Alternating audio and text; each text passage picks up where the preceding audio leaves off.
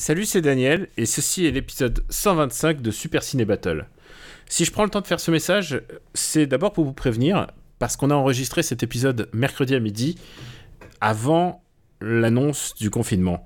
Ça veut dire qu'on fait des vannes là-dessus, mais on savait pas encore ce qui allait arriver, mais aussi parce qu'on recommande euh, bah, des disques et des livres, et à l'heure où vous écouterez euh, cet épisode, on n'est pas sûr qu'il y ait euh, ni disquaire ni libraire ouvert. Quoi qu'il arrive, on va reprendre Super Ciné Battle, et donc, comme on l'avait fait en mars, on va produire un épisode tous les lundis, vous aurez votre fixe de Super Ciné Battle. Ça, c'est pour vous soutenir car euh, bah, on sait que vous écoutez Super Ciné Battle parfois pour aller au travail, et, et dans ce cas-là, bravo. On, on, sait aussi que vous êtes confiné, et c'est peut-être et c'est peut-être parfois pas facile, donc si on peut vous apporter un peu de réconfort, on est là aussi. Euh, aussi, on pense à tout le personnel hospitalier, euh, aux professeurs, mais, euh, mais aussi à tous les gens qui sont pénalisés par, par cette situation inhabituelle. Et ça, c'est mon fils qui vous soutient. Donc voilà, Super Ciné Battle est là pour vous soutenir. Qui que vous soyez, de la manière dont vous consommez Super Ciné Battle, on sera là. Et on vous remercie de votre confiance et on va continuer comme ça.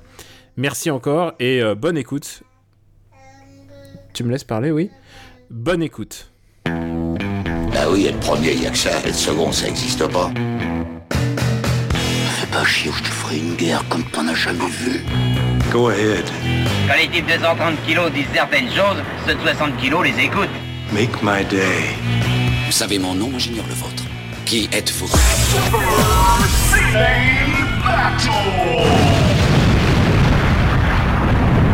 Le second, c'est un con.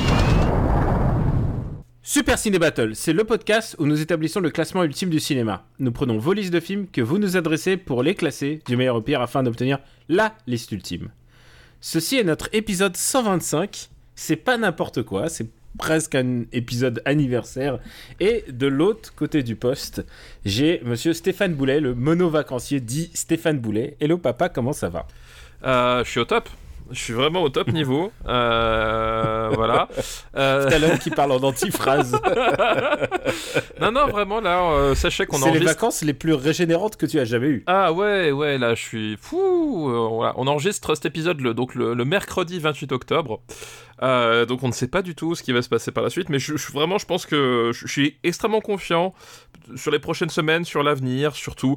Non, vraiment, c'est peut-être l'un des, euh, l'un des meilleurs moments de ma vie que je suis en train de vivre en ce moment. Complètement. C'est vrai. Alors, euh, d'abord, je suis flatté parce que tu as choisi de le vivre avec moi. je te rappelle que, oui, alors, euh, tu l'as bien dit, on est le 28. Et ce soir, normalement, il y a euh, une comète qui va, qui va rentrer en collision avec la Terre qui s'appelle Mélancolia. C'est ça, euh, exactement. voilà. Et en fait, ce soir, donc on, on ne le sait pas encore, hein, parce que voilà, c'est un peu comme le marbre, on ne connaît pas à l'avance, on ne le sait pas encore, mais peut-être que le président va annoncer que Super Ciné Battle va repasser en rythme hebdomadaire. Voilà. Donc c'est peut-être la, la grosse annonce qu'on attend tous. Euh, pour l'instant, c'est pas trop. Comme je l'avais dit dans un épisode précédent, personne n'a envie que ça arrive. Personne. Bah, sauf peut-être nos auditeurs et Nos auditeurs qui font du jogging. Puisque euh, voilà, le jogging c'était une activité autorisée, donc tu vois, finalement ça se, ça se recoupait bien. Mais est-ce que le jogging va être à nouveau interdit pendant deux jours comme il l'avait interdit Je sais pas. Alors, tu sais quoi? Moi, je choisis d'en rire plutôt qu'en pleurer parce que euh, parce qu'on est que mercredi une heure et, et le nombre de personnes qui m'ont parlé ce matin et qui sont déjà dans, dans un état euh, d'angoisse assez euh, assez avancé.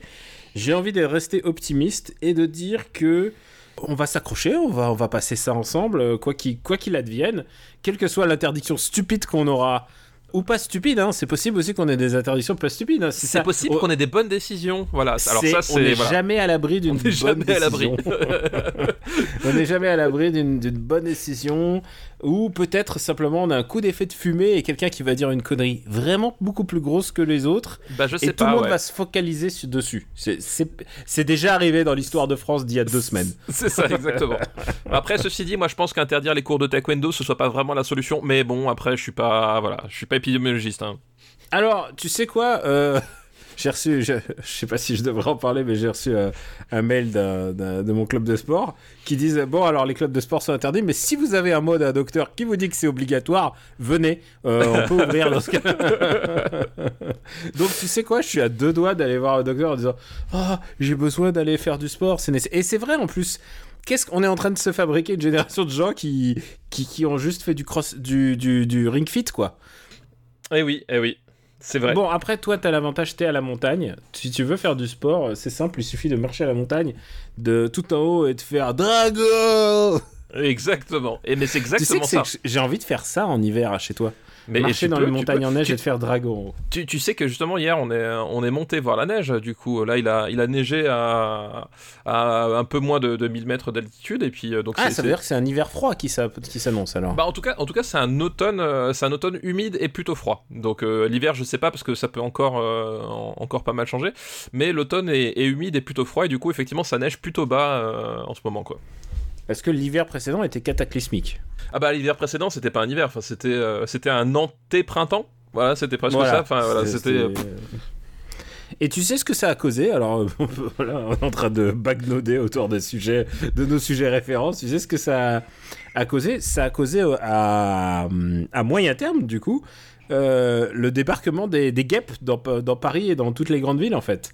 eh Parce que avec, avec un hiver qui n'est pas suffisamment froid pour euh, décimer un peu les ruches, et ben les guêpes, et en plus avec un été assez chaud, et ben bam, ça a fait un effet de, une espèce de d'effet climatique qui, qui a démultiplié les guêpes. Donc les guêpes ne sont pas en, en voie d'extinction, et c'est con parce que c'est le seul insecte dont tu aies peur, non? Ouais, ouais, ouais, effectivement, c'est à choisir sur la liste. Je préférais qu'on sauvegarde les abeilles plutôt que les guêpes.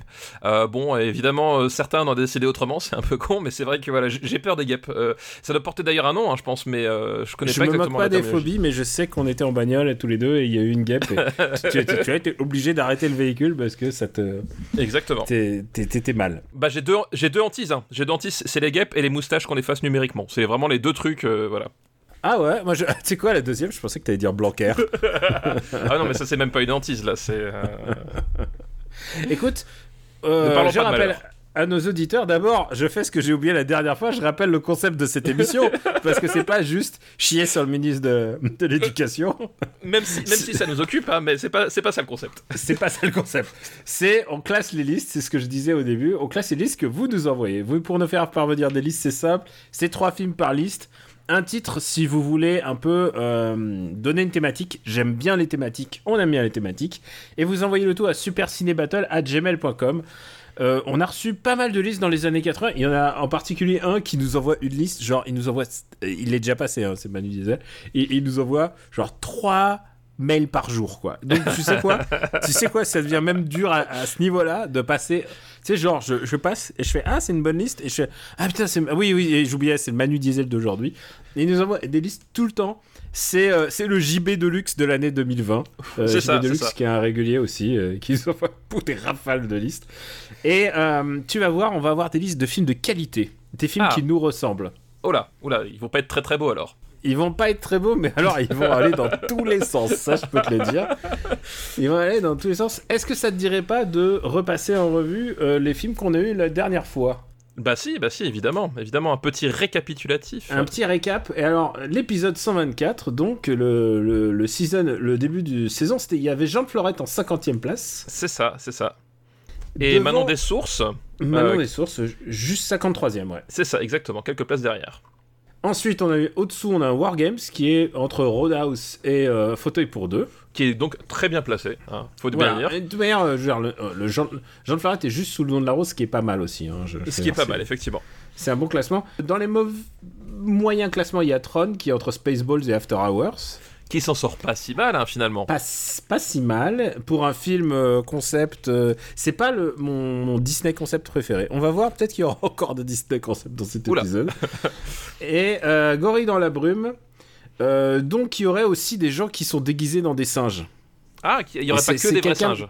Quelqu'un m'a dit, il y a peut-être aussi des singes déguisés dans Gorille dans la brume. Écoute, est-ce qu'on on, on a le droit de se faire abuser par des, par des, jeux- par des acteurs, des comédiens qui sont, qui ça, sont déguisés en singes? Est-ce que l'un de ces singes, c'est Sacha Baron Cohen? C'est juste ça que j'ai besoin de savoir.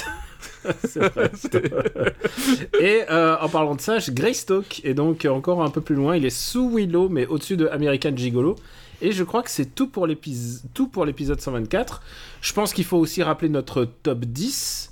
bah Euh, oui, oui, c'est- évidemment. C'est Euh, vital. donc c'est Paris Texas, toujours premier. Ouais. Devant Robocop, euh, peut-être un, des, un des numéros 2 qui est tenu le plus longtemps de l'histoire de, de Super Ah bah, Battle, quand même. Robocop, il a, ouais, bah, il a été pendant 80 épisodes à la place numéro 1 avant de se faire détrôner quand même. Donc c'est pas Voilà. Euh, ensuite, il y a Die Hard, mal. Ouais, tout à fait. Akira, Ouais. Blade, Runner. Vas-y, continue. Vas-y, bah, Amadeus, euh, Les Aventuriers de l'Arche perdue, Abyss, The Thing, euh, et la dixième place euh, ne va euh, ni plus ni moins qu'à Ennio Morricone avec Il était une fois en Amérique. Alors pourquoi je dis qu'il était une fois en Amérique alors que c'est une liaison qui n'existe pas? Je ne sais pas. Parce que, que tu, as- tu, tu as- parce que tu as tout ce que tu connais de l'éducation, tu l'as appris dans le sketch des inconnus. Mais c'est pas faux, c'est pas faux, mais sache que j'étais un cancre jusqu'à environ, mais fouf Jusqu'à Game Cult. jusqu'à jusqu'à mes 38 ans à peu près. hein. Je propose que euh, on passe en revue euh, quand même les- les- l'édition parce qu'ils sont pas, ils sont pas moins emblématiques. Il y a Indiana Jones et la dernière croisade, Ouais. Requiem pour un massacre, Full Metal Jacket, Vidéodrome, Back to the Future, Mon voisin Totoro, Merry Christmas Mr. Lawrence, The Fly, euh, À bout de course, un Eh ouais. que j'aime beaucoup, et euh, Conan le Barbare qui devance de peu euh, Château dans le ciel. Voilà. Et tu sais quoi? Je propose un truc complètement au hasard. Oula. Je- Attends, bouge pas, il faut que je refasse les numéros parce que les numéros ils ont pas été bien faits là. Ah bah voilà, bah, ah bah, ah, alors ça c'est Ah. du travail de sagouin, bravo. Ah, bah, il y a que moi qui peux le faire ça. Bah oui, Est-ce que c'est ça. tu- Est-ce que t'as appris la manip ou pas? Non, j'ai pas pris la manip. Mais justement, je, je préfère qu'on ait chacun notre champ de compétences et qu'il y ait encore un peu de magie entre nous, tu vois. Si jamais je, je connais tous tes trucs, euh, tu vois, ça, ça va briser quelque Ouais, chose. je, ouais, je vois ça. hein. Ça, ça veut, ça veut dire que quand je me vautre, c'est toi qui. Hop là. Putain, j'arrive plus à le faire. Putain, juste au moment où- Putain, quel enfer. En fait, tu fais 1 et tu fais Alt. Mais alors, je crois que, je crois que c'est quart de cercle vers l'avant, plus point, en fait. Essaye. Oh, tais-toi, mais tais- mais tais-toi donc. Tais-toi donc, euh, Stéphane Blanquer. Oh non, non, ça t'as pas le droit. Ça, alors, je, je ça, ça, je peux accepter beaucoup de choses, mais ça non. Et non. alors, tu, tu sais quoi? Je te propose de prendre au hasard euh, 20 films classés dans le liste et de, et de juste, juste les nommer. D'accord. 130e, Star Trek 2. 39ème, Blood Simple. ah ouais, non, tu, tu voulais faire comme ça, moi je pouvais faire Voilà. 131, Hellraiser. Ah oui, donc tu pars, voilà, tu pars comme Ouais, ça. ouais, dans, je, voulais, je euh, voulais- je voulais remettre dans le contexte parce que, ça- parce que on, on ne mentionne que les premiers. C'est donc, vrai, c'est coup, vrai. Du coup, 132e Spaceballs, dont on parle souvent. Euh, bah, du coup, Tron. 100 ouais, Tron, Tron 133ème. After Hours, Tenue de soirée, La dernière tentation du Christ, Good Morning Vietnam, 138e Le Grand Chemin, un film avec Richard Branger. Exactement, Euh, et les cafés Putain, c'est un peu notre signature quand même, les signatures café là. 139e Le Tombeau des Luciernes, 140e Dune. Et, et Eh c'est oui. ce moment-là où je dis comment Dune a pu passer euh, sous le tombeau des Lucioles, c'est pas possible. Euh, suffit de les regarder et tu comprends. Enfoiré. Tuer n'est pas joué. Basile détective privé, Remember, avec euh, un, un méchant charismatique qui s'appelait Ratigan. J'adore son nom, c'était vraiment ouais. super. Très, très, très, très bon nom de méchant, ouais. Beetlejuice, La guerre du feu, Chérie, j'ai retréci les gosses, 146e, donc Le gorille dans la brume, 147e, Amityville 2, 148e, Highlander, 149e, Master of Universe et 150e, Outland, qui est juste au-dessus de Top Gun. Top Gun, voilà, exactement. Je trouve que c'est pas mal. En fait, on devrait faire ça de temps en temps, de reprendre des bouts de liste parce que les gens Voilà, pour resituer. quoi. Bah, se resituer et puis surtout, et il y a aussi un autre truc, c'est comme ça, ça, ça me permet de revoir les listes pour voir s'il n'y a pas de doublons. Ah, ça, ça n'arrive jamais. Ça, ça, n'arrive jamais. Et euh, je tiens à le dire, dans l'épisode précédent, on a failli avoir un doublon et, et là, c'est la magie du marbre. Oui, c'est vrai. On peut le dire que c'est la magie du marbre. C'est Ce le destin, passé- c'est même pas de la magie, c'est le destin, c'est le destin. c'est le destin. Ce qui s'est passé, c'est que euh, tu as vu, euh, enfin, on a vu qu'on allait le classer exactement au même endroit. Voilà, exactement, et c'était Weird Science. Ça veut dire que ça veut dire qu'il n'y a pas de Il y a pas de hasard. Il n'y a, pas de hasard. Le marbre est... est- infaillible, voilà. Tout Voilà, est sous contrôle. est- Tout, est est, sous sous contrôle, exactement. Alors, si tout est sous contrôle, je te propose de euh, commencer tout de suite avec une liste euh, qui nous est envoyée par Matsui. Merci Matsui pour ta liste. Moi, ce que j'aime bien, c'est quand tu dis on va commencer tout de suite alors qu'on est déjà à 15 minutes de programme. Mais c'est pas grave. Oh, il y en a un peu moins parce que je vais remonter tout ça. et les gens, euh, oui, d'accord. Mais euh, tu sais quoi euh, Ah, d'abord, il y a un truc qu'il faut. On n'en prend pas parler. hein. Putain, on- va encore ouvrir une parenthèse. Désolé Matsui. Euh, Mais désolé Mathieu, mais j'ai ta liste, j'ai ta liste, Matsui. Le truc, c'est que euh, on sait pas si on va faire. On, on est d'accord qu'on fait un épisode de longueur normale. Exactement. Là, on, on part du principe qu'on fait un épisode de longueur normale et que du coup, euh, s'il faut passer en mode hebdomadaire, ben, on le passera à partir de la semaine suivante, quoi. Voilà, on verra. On... Ouais, voilà. C'est-à-dire que on, on- nous, on, on fait pas le travail à moitié, contrairement à certains ministres de tutelle, tout ça. un peu chauve, euh, voilà. Bon bref, mais on ne vise Nous- personne avec des lunettes, voilà. Que- ah, euh, La grosse balance. oh, voilà. Grosse balance, non, c'est une grosse, c'est un gros beluga plutôt. Enfin bref, tu, mais euh, D'accord. restons, voilà, restons dignes, restons, parce que ça, ça, ça, c'est très important. Il faut savoir rester digne. Voilà, c'est, je, je tiens à dire que c'est vraiment le La principal. dignité. Ah, écoute, je suis tellement digne, Stéphane, j'ai envie de t'applaudir. Il est, il est, il est 14h06. Je t'applaudis. Je Ah, t'applaudis pour ton travail. Merci pour ton dévouement. Alors, Stéphane, donc on va revenir à la liste de Matsui. Oui. Et euh, qu'on n'a même pas entamée. Et c'est une liste qui s'appelle, qui est consacrée, euh, qui à un artiste. Et elle n'est pas vraiment de nom, elle a juste le nom de cet artiste. C'est Wen Biao. Wen Biao, oh là, d'accord. Et, et je crois que ça se dit même Biao. Bio, Euh, je, je, je, je je- crois qu'il y a une prononciation. Je m'y connais pas trop trop en prononciation euh, euh, chinoise, donc euh, voilà, je écoute. Euh, Et, il le dit simplement parlons d'un artiste martial éclipsé aux yeux du grand public par ses amis.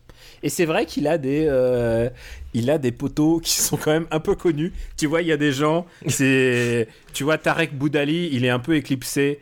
Euh, par Philippe Lachaud et, et Philippe Ariotti aussi, tu vois. et tous ses talents, ils sont éclipsés par euh, Philippe Lachaud. Euh, Wen Biao, il Alors, est juste sais- éclipsé par Jackie Chan et Sammo Hung. Et Samung. Mais alors, je, je sais pas si c'est très très flatteur, tu vois. Voilà. Après, voilà, c'est.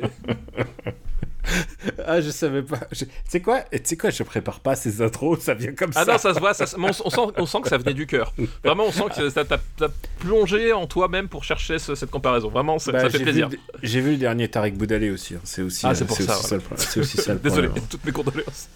Mais non, non, euh, je suis là pour aider le cinéma. Écoute. euh, Et le premier film de cette liste, c'est un film assez connu. C'est un film qui s'appelle Le Marin des mers de Chine. Eh oui, le marin euh, qui s'appelle Project A, du coup. Project Euh, A, exactement. Voilà, et je peux te dire qu'on va rester un peu dans le top du classement.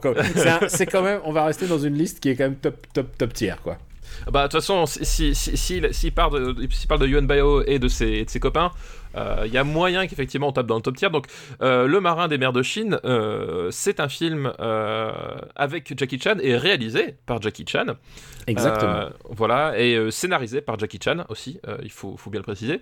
Euh, et c'est un film d'époque, puisque on se situe quelque part au début du XXe siècle, euh, avec, euh, eh ben, le, comment dire, une, euh, une histoire de, euh, de pirates, puisque voilà, le- le- les côtes euh, hongkongaises sont assaillies par, par des pirates sans, sans foi ni loi, et euh, le, le gouverneur en, en place, donc là attention, c'est évidemment, euh, il y a aussi tout, il y a aussi tout un, tout un truc avec la, la Il y, gouvernance. contexte, euh, il y a un contexte politique, mais, Voilà. mais ah, il va vite disparaître. hein. C'est ça, voilà, effectivement. ouais, et et c'est d'ailleurs très étrange parce qu'effectivement, lors de la mise en place, en fait, enfin, tu, tu, tu vois un peu ces jeux politiques justement entre, entre le, le, le chef de la brigade des, euh, de la marine, euh, qui, qui est vraiment, en fait, on va dire, le, le, le, le pantin du, du gouverneur britannique qui, lui, euh, sait pas trop ce qu'il fout là. Et en fait, euh, effectivement, au bout d'une demi-heure, c'est complètement évacué. Donc c'est assez Au étrange bout comme. d'une euh, demi-heure, ça devient, ça devient Buster Keaton. Voilà. Et, Et, je pense voilà. que c'est c'est le mot qui va résumer le plus ce film, à mon avis, plus que tous les autres films de Jackie Chan. C'est le plus Buster Keatonesque. Bah oui, parce que, enfin, en fait. euh, euh, la scène de l'horloge, quoi. Voilà, le, le, le Bain de la mer de Chine, c'est effectivement le film avec la scène de l'horloge et la scène du vélo. En fait, Euh, c'est vraiment les, les deux scènes qui font hyper Buster Keaton. Donc la scène de l'horloge où Jackie Chan est euh, donc en haut d'une horloge euh, qui est sur, c'est une tour en fait, Mhm. qui est accrochée à, à l'aiguille et évidemment bah, qui va glisser, qui va tomber et qui va tomber bah, de je ne sais combien de mètres et qui tombe bien méchamment. Euh, voilà, tombe il y a Plusieurs fois, parce que les deux ça. fois, les, les, les fois où il le montre, je crois qu'il est tombé deux fois. ouais, c'est ça ouais. Il y a deux prises. hein. Et, euh, et, donc il est, il est, vaguement ralenti par un, une sorte de, de toit en comment s'appelle en, en, en, paille. Enfin tu vois, il y a vaguement un truc, mais en fait tu, tu sens que la, la chute elle est pas. non non, il, tombe sur, il, tombe sur, le, il tombe vraiment sur la pierre. Euh, c'est ça, oui, non, mais tu sais, il, traverse d'abord un, espèce, un espèce de toit en, en paille, je pense. Ah, il, traverse. Non, non, il traverse des. Comment il s'appelle des, des, des stores. Voilà, oui, ou des, stores. Donc ils sont un petit peu prédécoupés pour que ça, pour que ça craque bien. Voilà, et, ça. et au bout d'un moment, ça craque moins bien au bout du troisième fois. Ouais, et, et, il tombe vraiment bien. Et il y, a, il y a une prise où il tombe vraiment sur la tête, quoi. Et euh, c'est pas, c'est pas la fois où il s'est le plus tué. Non, et, et, et, bizarrement, non, c'est pas, pas effectivement la fois où, ça a été le plus dangereux euh, pour lui. Hein, C'était Mister Dynamite notamment, euh, voilà. Euh, mais où ça il a reste... failli se tuer, ouais. ouais. où il a fait vraiment littéralement se tuer. Euh, mais ça reste hyper impressionnant euh, à voir. Et puis il y a cette, cette, fameuse scène des vélos où globalement, en fait, il échappe à, il échappe aux pirates dans, dans des ruelles avec un vélo. Et il y a tout un jeu sur, il va toquer aux, aux fenêtres pour que les gens ouvrent les volets au bon endroit. Euh, il va changer de vélo, il va, il va essayer de, de, de, de faire un, un demi-tour. Les croisements, voilà, les demi-tours. Et puis, voilà. Il y a, y a aussi cette séquence où il saute sur, entre deux murs et il se maintient avec Voilà. les deux pieds tendus. Ça, c'est ouf. À chaque Voilà. fois qu'il fait Et, ça, je trouve euh, ça incroyable.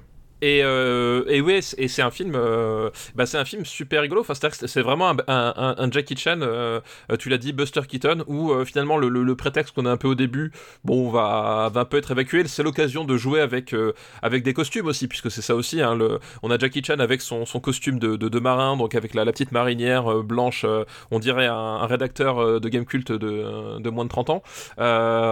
Et il va affronter des pirates qui eux aussi ont, ont des costumes super hauts en couleur. Euh, voilà, c'est l'occasion de, s'amuser un peu avec euh, à, faire une sorte de, de- de théâtre pour enfants euh, grandeur nature, quoi. C'est un film très bon enfant, si ce n'est la fin où ça, ça s'explose à la grenade, mais sans, sans vouloir se le dire. C'est vrai que ça, la, fin, il y, a- il y a même un, un plan qui m'avait euh, choqué personnellement. Euh, c'est au moment où il tue un des pirates, et je crois que c'est même le capitaine. Euh, oui, je vous divulgage le film, les gens, ils les le tapis, c'est ça? Voilà. Et ben non, en fait, t'as- t'as un plan sur le sur le sur le poignard en fait qui, qui transperce la chair et t'as vraiment un gros plan dessus. Et euh, c'est genre c'est what? Qu'est-ce que ça fout là? C'est super bizarre quoi. Parce que le film reste globalement très très très bon enfant, quoi. Bah oui oui et effectivement à la fin ça, ça explose de partout et il y, a- deux trois détails un peu un, un peu un peu touchy comme ça qui, qui font qui font bizarre en fait dans le projet globalement euh, global. Euh, mais ça reste ouais ça reste un, un super Jackie Chan quoi. Oui, parce que euh, on, on, on l'a pas dit, il y a Wayne qui joue, euh, il, jou- il- euh, merde, il joue un militaire, je crois, ou non, Ouais, il joue un des flics. Il joue à des flics c'est ça exactement. Ouais. Et il y a le pote, c'est euh, Samong, donc c'est vraiment le, tout à fait. c'est trois trois potes dans la vie qui sont euh, qui sont qui ensuite d'ailleurs euh, qui ensuite vont rejouer les mêmes plusieurs fois dans les mêmes dans les mêmes films. Enfin c'est ça va être les, les trois mecs inséparables de, cette époque-là ouais. De- ils ont ils ont été formés à la même école la même génération d'étudiants. Et c'est un vrai plaisir. C'est un vrai plaisir de, de cinéphile. C'est un vrai ça va dans tous les sens je te dis, à part peut-être la fin, où, où tu sens vraiment genre, quoi? Qu'est-ce que- qu'est-ce qui se passe? Il y a peut-être le... il y a, je te dis, cette fin où ça s'explose à la grenade, ce qui est un truc que tu t'attends plus, tu vois, dans, dans Zero Dark Thirty, quoi, comme phrase, plutôt que dans Jackie Chan. Effectivement effectivement. Et, euh, mais par contre, martialement, c'est euh, absolument sublime. Et surtout, euh, bah, il y a une maîtrise de la caméra, en fait. C'est-à-dire une maîtrise de qu'est-ce qui est, qu'est-ce qui, comment mieux montrer l'action? Et ça, quelque chose. On parle d'un film quand même de, de 83. C'est quand même. un- Les gens se posaient pas la question comme ça. Une vraie. euh, Il y a un- S'il y a une vraie harmonie, il y a un vrai, une vraie chorégraphie euh, incroyable qui est en train de se jouer. Puis ouais, il y a, y a un vrai, y a vrai dynamisme du cadre en fait. Euh, C'est-à-dire que euh, Jackie Chan, pas, voilà, pas à l'opposé, par exemple, euh, d'un d'un John Woo typiquement, où le- la mécanique va beaucoup reposer sur le montage. Jackie Chan, c'est plus effectivement sur la dynamique du cadre à un moment donné. Euh, comment le, le cadre, comment mes perspectives vont, vont renforcer l'aspect, l'aspect impressionnant de- des pirouettes, quoi. Est-ce que tu aimes ce film? Oui, j'aime beaucoup les marins de mer de Chine. J'aime beaucoup les marins de mer de Chine. Euh, J'adore les, les marins, enfin Project A comme on l'appelle. Je, pense que c'est tout le monde le connaît sous les marins de la mer de Chine. Ou euh, tu voudrais qu'on le classe? Eh ben, classons-le, classons-le. Allez. Alors, euh, déjà par rapport à Polystory, voilà la, la question qui nous anime tous. Attends, où est Polystory? 33ème. Putain, ça me fait chier que Polystory soit si bas parce que moi je voudrais le mettre plus haut. Moi, je préfère Polystory encore. Je préfère Polystory. Je préfère Mais Police par Story. exemple, Jack, Jack Burton n'est pas spécifiquement une copie de, de ce film, mais Jack Burton a clairement. Ils, ils ont vu, euh, toute l'équipe de Jack Burton, ils ont vu euh, ce film-là. Bah, ils ont vu ce film-là ou, euh, ou, ou d'autres, oui, effectivement. Oui. voilà, on, on est clairement effectivement dans, dans une, dans une filiation très très proche, quoi. Je pense que je préfère Jack Burton parce qu'il est plus drôle. Moi aussi, moi aussi, je préfère Jack Burton, mais je pense que c'est plus drôle que Sexe, mensonge et vidéo quand même. Alors oui, mais je préfère, sex, je préfère sexe, mensonge et vidéo. Euh, ok. Alors je préfère Veil Live. Je préfère Veil Live, mais je crois qu'on s'approche de ma limite. Ouais, je pense aussi. On est pas mal je, là. pense que, je pense que pour moi, ça va entre Blood Simple et Antarctica. Eh bah vendu. Allez, c'est parfait. va C'est parfait. Hop, ça, ça me fait chier de, des films que j'adore comme ça, de, de, de les chipoter vers le bas là. Ah mais c'est- Mais aussi la loi du marbre au bout d'un moment. Ça va au-delà de nos simples préférences. Enfin, je veux dire, on, on le sait bien. C'est vrai. Le- vrai. voilà, si c'était que nos goûts, finalement, l'émission n'aurait pas beaucoup de sens. Heureusement, voilà, il y a le marbre qui est là pour un peu euh, organiser, hiérarchiser tout ça. Alors en parlant d'hiérarchiser, on hiérarchise, on continue. Euh, le deuxième film euh, de la liste Wenbiao, eh ben, il est réalisé par Sammo Hung. C'est un film qui s'appelle Soif de justice. Soif de justice. Alors, euh, c'est comment euh, Wheels, euh, Wheels on Mills, je crois. Wheels on Mills, voilà, c'est ça. C'est ce que je cherchais parce qu'en fait, je le connaissais sous ce nom-là en fait à l'époque, moi. Et si ah toi t'es un puriste alors. Et, Eh si, ouais, et, si, et si vous et si vous cherchez, c'est exactement les trois mêmes acteurs. Euh, L'affiche ressemble à, à s'y méprendre à celle de Project A. Et euh, je crois que ça a été même euh, tourné dans la foulée en fait. Ça a Oui, été- je crois, je crois, je crois qu'effectivement, c'est. En plus, c'est pas des productions qui, euh, paradoxalement, par rapport au, au risque que ça demande et au, et, et, au, et au travail de préparation que ça demande, en fait, c'est des productions qui, qui se faisaient vraiment vite, quoi. Ça se faisait très très vite. Euh, et surtout, et surtout bah, le truc, c'est qu'il y a un savoir-faire euh, euh, de Hong Kong en termes de cascade, en termes de euh, risque, euh, risque réussite, tu vois. Ils, ont, genre, ils savent très bien ce qu'ils, jusqu'où ils peuvent aller sans, en essayant de ne pas tuer leur acteur. Ce, ce dont, parce que je l'ai revu il y a pas si longtemps, Wilson Mill, je l'ai revu, euh, je l'ai Ouais. revu pendant le confinement. Parce que, évidemment, Jackie Chan, c'est le genre de truc que j'ai envie de revoir pendant le confinement. Euh, Il y a des cascades et je fais oh putain. tu sais, euh, alors, on n'en a pas parlé pour le précédent, mais on va, on va en parler. Project A, il y a un truc que je trouve génial dans les films de Jackie Chan, c'est les premières scènes de Jackie Chan ou les premières scènes des héros pour te montrer qui ils sont. Enfin, Ça les définit. Ouais. La première scène de Project A, c'est lui en maillot de marin en uniforme qui arrive sur son vélo et qui laisse son vélo dévaler tout seul jusqu'à ce qu'il se gare tout seul. Oui. Et honnêtement, tu sais quoi, j'ai fait beaucoup de vélo dans ma vie. Jamais je pourrais être capable d'un truc comme ça. Et, et quand j'ai vu ça gamin, j'ai fait oh putain. Et tu sais ça, ça, me- ça me donne un peu, euh, un peu le long, le là. Et là, euh, la première scène de, de Jackie Chan, c'est il s'entraîne avec Wen Biao. euh, ils, ils- ils sont cousins ou frères ou ils sont cousins. Et, euh, et ils s'entraînent tous les deux et, et, euh, ils sortent par la fenêtre. Je sais pas pourquoi ils prennent pas la porte, ça prend trop de temps de prendre la porte. Et, ils encore une fois, il y a une histoire de store ils rebondissent sur le store. Et, euh, le commerçant, il, re- il enlève le store et Wen Biao se. bah, il tombe sur le cul, quoi. Il tombe sur le cul en sautant de 3 mètres. Et honnêtement, c'est d'une violence. C'est d'une violence. C'est une espèce de de violence sourde parce que tu vois, ça a pas l'air fou comme ça. C'est pas c'est pas comme s'il avait sauté euh, un immeuble entier à bord de sa Ferrari. C'est pas euh, Fast and Furious quoi. Oui, c'est ça, C'est voilà. juste. Il y a un côté tellement pratique à la cascade. Je pense que c'est une cascade à se tuer ou à finir en chaise roulante. Ouais, Et ouais, pourtant, ouais, ça a l'air de ouais. de rien du tout. Et tu sais quoi? Même si tu me payais 2 millions, je le fais pas.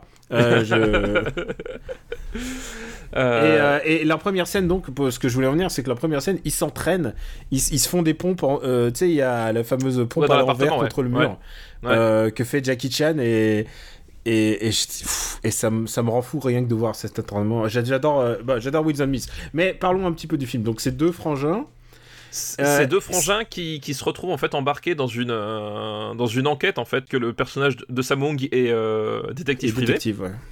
Euh, et ça, alors faut savoir que c'est un film qui se, euh, il se passe en, en Europe. À Alors, Barcelone. C'est à Barcelone, voilà. C'est celui Ah, qui se passe à à Barcelone. Barcelone. Ouais, non, mais genre il y a, y a deux trois, deux trois endroits connus de Barcelone. Tu fais ah ouais, ok. Et ça permet de faire des cascades dans les petites ruelles escarpées et sombres de, de Barcelone. Et c'est un, un vrai plaisir, ça. Bah, c'est, dans celui-là où y y y il y a la poursuite justement avec la, avec la bagnole euh, à, à toit ouvrant là. Euh, et je crois que c'est un scooter, il me semble, non Euh, Euh, je crois, je crois, la, la scène de bagnole, c'est. Non, ils ont un. Eux, ils ont un fourgon genre de, de glace ou un truc comme ça, non? C'est euh, attends, j'essaie de me souvenir parce a parce que euh, ah oui c'est ça, oui c'est celui avec le fourgon, avec le fourgon jaune. Voilà. Oui parce que eux ils vendent euh, ils vendent de, de la glace ou alors du, du fast food ou un truc comme ça. Je crois que c'est ça en vendent fait. du- Ah, ils vendent des hot dogs Ils vendent Non, des hot dogs, hot- c'est ça. Voilà, des c'est hot ça. dogs. Ils vendent des hot Et dogs. genre, ils balancent de la moutarde sur la, sur la bagnole, C'est ça. les bagnoles qui. C'est ça. C'est un humour très très Jackie Chan euh, de cette période, 84 C'est- quoi. Exactement. Et oui, et puis du coup, le, le- donc le film se, se situe en se situe en, en- en Europe, on l'a dit. Et euh, donc on, on a les traditionnels plans touristes qui, je pense, n'étaient pas tous, euh, ils n'avaient pas tous déposé la l'autorisation en préfecture, à mon avis. hein. Ils avaient pas signé, ils avaient pas tous signé, ça se voit. Voilà, ça, ça se voit et euh, enfin ça c'est la méthode chinoise, c'est-à-dire que les, les- les Chinois quand ils partaient faire un tournage à l'étranger, parce que euh, c'est un truc qui se faisait, c'est-à-dire qu'à un moment donné c'était la, la plus-value. Quand t'arrivais à, à, tourner ton film en dehors de, Hong Kong, c'était genre waouh, la grosse production. Sauf que la réalité des faits, c'est qu'en fait, les mecs, généralement, ils y allaient avec un visa touriste pendant deux jours euh, et ils filmaient leurs trucs à l'arrache et puis après, ils se barraient quoi. et, euh, et je crois que euh, même si euh, Mills a eu un peu plus de, budget que, ça, je pense que globalement, il y a la plupart des scènes euh, en extérieur ont, ont été tournées dans cet esprit-là. C'est-à-dire que euh, voilà, une, une sur deux, on va demander l'autorisation parce qu'on a besoin de trois jours de tournage, mais le reste du temps, euh, hop, on va faire ça à la sauvette quoi. Et ça donne donc un, un charme assez, assez particulier. Et c'est un film qui, euh, qui est super bizarre parce que euh, ça part un peu dans tous les sens et à la fin, ça se termine dans, dans, dans une espèce de château euh, euh, qui sert de repère pour les, pour les méchants. Puis alors du Ils coup, sont pas on- habillés en mousquetaire et tout Si, ça c'est ça. genre- C'est ça, voilà, ouais, exactement. ouais. Il part dans Mousquetaire et il y a justement le, euh, le point d'orgue de Wills and Mills euh, qui est ce, ce combat euh, Jackie Chan contre Benny the Jet en fait. Qui est un combat complètement fou. Alors Benny the Jet il est pas du tout hongkongais. Il est, il, est, il est californien je crois. Il est américain. Mais le, le, c'est un, un type d'une voilà d'une sécheresse et d'une brutalité assez, assez dingue dans son dans ses gestes. Et le, le combat il est c'est un mano à mano mais il est vraiment vraiment vraiment super bien et là aussi c'est pareil tu vois que Samong euh, bah, c'est aussi un artiste martial c'est aussi un type qui, qui, qui, qui sait comment mettre en, en place un combat et euh, le- je trouve le découpage de ce combat vraiment euh, Il y a vraiment des, il y a dingue quoi. des- il y a des passes parce que je sais pas comment qualifier ça différemment. Il y a des moments où de d'enchaînement physique de Jackie Chan euh, contre lui contre Benny. Ouais. Euh, des moments où genre il fait un saut carpé, il se relève et puis ensuite il, se- exactement, il, il fait ensuite un dans le mouvement il fait un écart, un écart sur le sol, puis ensuite il fait un, un euh, merde, si je me souvenais encore de mes cours de, de kung-fu, il fait ensuite euh, une espèce de, moulinet avec les pieds pour remonter et avoir l'air en plus en étant en position de garde, en étant en position d'attaque. Je trouve ça abso- absolument sublime. Vraiment, euh, martialement, s'il n'y avait pas eu genre... euh, s'il n'y avait pas eu Drunken Master 2 encore, tu vois, euh, Ouais, je ouais. pense que ça serait, ça serait un des plus fous. Le combat final de. de... Je, trouve, je préfère le combat final de, de ce film-là à de Wilson. euh, en Mills de euh, je trouve meilleur que, que celui de Project Eye, par exemple. Oui, ouais, non, je, je suis complètement d'accord. Le, le- le combat final, en fait, c'est vraiment. Enfin, là, ils, ils sont vraiment au top. Puis en plus, t'as as plein d'idées de, de mise en scène, genre super bien trouvées. Le fait qu'ils ils éteignent les chandelles euh, juste en passant le coup, tu vois. Enfin, voilà, des, des trucs euh, qui sont. euh, et en fait, c'est un, peu le, paradoxe de Wills on News parce que je trouve aussi que ce combat, le combat final, c'est vraiment l'un des tout, tout, tout meilleurs de, de tout Jackie Chan confondu, vraiment. Par contre, le film en lui-même, comme dit, il est. Et moins il- bien. et le film en lui-même est moins bien. C'est-à-dire que il est découpé super bizarrement. Le, voilà, le, tournage à l'étranger, à la, sauvette, en fait, ce qui fait que t'as des scènes en fait, tu, tu, tu sais, qui se terminent pas vraiment parce que je pense qu'ils ont tout simplement pas pu tourner la, la conclusion de la scène. Euh, Il y a un côté très patchwork qui, euh, qui, qui est très très bizarre en fait dans le, dans le film. Et du coup, il y a des moments où tu te demandes pourquoi est-ce que tu perds autant de temps sur certains trucs parce que ça aboutit un peu nulle part en fait. Et c'est un peu le problème du film, c'est qu'il est en fait il est très mal construit. Et, euh, et du coup, t'as des fulgurances absolument dingues, euh, mais en même temps, c'est un, un truc complètement bancal. euh, voilà, c'est très très étrange quoi. Ah, tu l'as dit, c'est un peu, c'est un peu patchwork. Il y a une histoire de d'habitude c'est c'est une jolie jolie chinoise, elle est comme dans tous les films de Jackie Chan. Là, ce coup-ci, ils ont pris une euh, Miss Une jolie euh, européenne, voilà. voilà, ils- non, ils ont pris euh, Miss Espagne en fait. Ils ont, ils ont fait le ah oui, carrément, ouais, je sais pas, tu vois. Ah, Lola Forner. était- Ah, Lola Forner, c'est vrai, exact. Ouais. était Miss Espagne et et les voir faire de la comédie chinoise autour d'elle, c'est c'est cheesy, mais en même temps c'est assez. Bah, c'est cheesy et en même temps tu sens que la pauvre, euh, elle a fait un peu ce qu'elle a pu, c'est-à-dire que je, euh, je- elle est pas actrice à la base, elle joue avec des gens qui ne parlent pas sa langue, parce que ça c'est une, une évidence, Jackie Chan ne parle pas espagnol et Samung ne dirige pas ses acteurs en espagnol, c'est une certitude. Donc je pense qu'elle a fait un peu comme elle, comme elle a pu, et effectivement il y a tout le bagage culturel, enfin faut voir qu'en 80, 83, voilà, euh, l'humour chinois c'est pas forcément le truc le plus euh, populaire euh, en, en Europe, et il y a des moments où tu sens qu'elle est un peu perdue là-dedans, en se disant mais merde pourquoi j'ai signé quoi. Ceci dit, ceci dit, elle, c'est- elle en a fait plusieurs avec Jackie Chan. Donc, euh, parce que puisqu'elle était dans Mr Dynamite aussi. Euh, elle a fait ses preuves. Il y a vraiment il y a un truc très plaisant et un chouïa nanardesque, si tu me permets, pour les pour les combats. En fait, il me rappelle, c'est un film qui me rappelle dans sa conception. Il me rappelle un peu Karaté contre Mafia qui a été diffusé dans la nuit Narlarland en 2016. Je sais pas si tu t'en souviens. Oui, je me rappelle. Et c'est un film où euh, c'est que des Espagnols, mais ils font comme si c'était en Chine. et euh, C'est la meilleure méthode. et- Ah non, mais c'est un film extraordinaire. Euh, si vous avez loupé les, les envoyez, envoyez des DM, envoyez des messages à Netherlands si vous voulez voir ce film. C'est un grand, grand film de karaté et c'est un peu le, c'est un peu le pendant euh, inverse en fait. C'est comme s'ils avaient vu karaté contre mafia et ils se sont dit, ok, on va faire, on, va leur montrer comment on fait en fait. et, euh, et sauf que bah voilà, t'as des cascades incroyables, t'as des séquences de combat, c'est c'est brillantissime en fait. C'est c'est vraiment un film euh, martialement, c'est c'est c'est superbe. Enfin vraiment, vraiment, lui encore une fois, il est il est au top de sa forme. J'adore ce film, même même si même s'il y a des moments où j'ai envie de faire skip. Il y a des moments où je me dis ok c'est bon j'en ai eu les vannes C'est ça. là, les, Ouais. les c'est parce que parce que les séquences on dirait vraiment des sitcoms quoi côté Bah c'est ouais, non, vraiment c'est- des c'est- C'est c'est vraiment des. Ouais, non, mais c'est ça, c'est qu'il y a, il y a des moments, c'est. Tu, tu, tu sais pas trop où est-ce qu'ils vont. Enfin, tu sais pas, tu sais pas trop où est-ce qu'ils veulent aller. Enfin, c'est. Voilà. Euh, c'est un film qui, a, qui, à un moment donné, je crois que c'est quand t'arrives à peu près au à la moitié, c'est- il a quand même beaucoup de mal à se relancer. D'ailleurs, à la fin, tu comprends pas forcément pourquoi est-ce qu'il y a un château. Enfin, tu vois, voilà. C'est pas. non, à la fin, elle se fait enlever, il faut aller la délivrer, Ouais, c'est ça, ouais, mais c'est- c'est c'est vraiment ça, c'est bon. C'est. Oui, euh, et comment, et comment tout d'un coup ils sont, ils s'entendent pas avec, euh, avec Samong et finalement, finalement, off. ouais. Et, et elle aussi, c'est bizarre son truc parce qu'elle se fait passer pour une prostituée alors Oui. qu'en fait elle est pickpocket. Euh, oui, c'est ça. En plus, ah oui, il y a- il y, a un problème d'identité parce que je sais plus, il y a. Ouais, enfin bon, bref. c'est En fait, il y a des moments où ils se compliquent tellement la tâche, tu, tu sais pas pourquoi, alors que. Je, je l'ai vu en plus VF, simple. en plus euh, j'ai souvent vu en VF ce film et euh, c'est spécial. Hein, on va le va classer mettre alors? Soif de justice. Alors, donc c'est quoi et, et, euh, tu sais que tu sais que ce film a été sorti en, en jeu vidéo? Ah bon? Ah, ça s'appelle Spa- ça, ça s'appelle euh, Kung Fu Master. Kung Fu Master Ah, qui est sorti sur NES. Ouais, alors Kung Fu Master, oui, je, mais je, je sais pas que c'était s'appelle, celui-là, ouais. D'accord. Il s'appelle Spartan X en, en VO en- aux, aux États-Unis. Et c'est un film, coproduction euh, ARM, mais aussi euh, pour les États-Unis.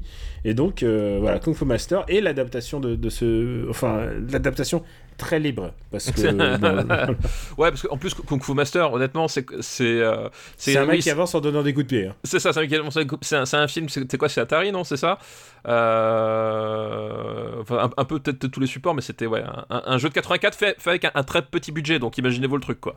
Et, euh, et le but était de, tu sais, en fait, c'était, euh, en fait, ils ont le, le- le contenu du jeu était le était le même en fait. C'était juste, euh, c'était juste, ils ont changé le nom pour coller à l'actu quoi. Enfin, Ouais. genre ils ont ils ont changé l'étiquette quoi. Oui, oui, Donc euh, on va le classer.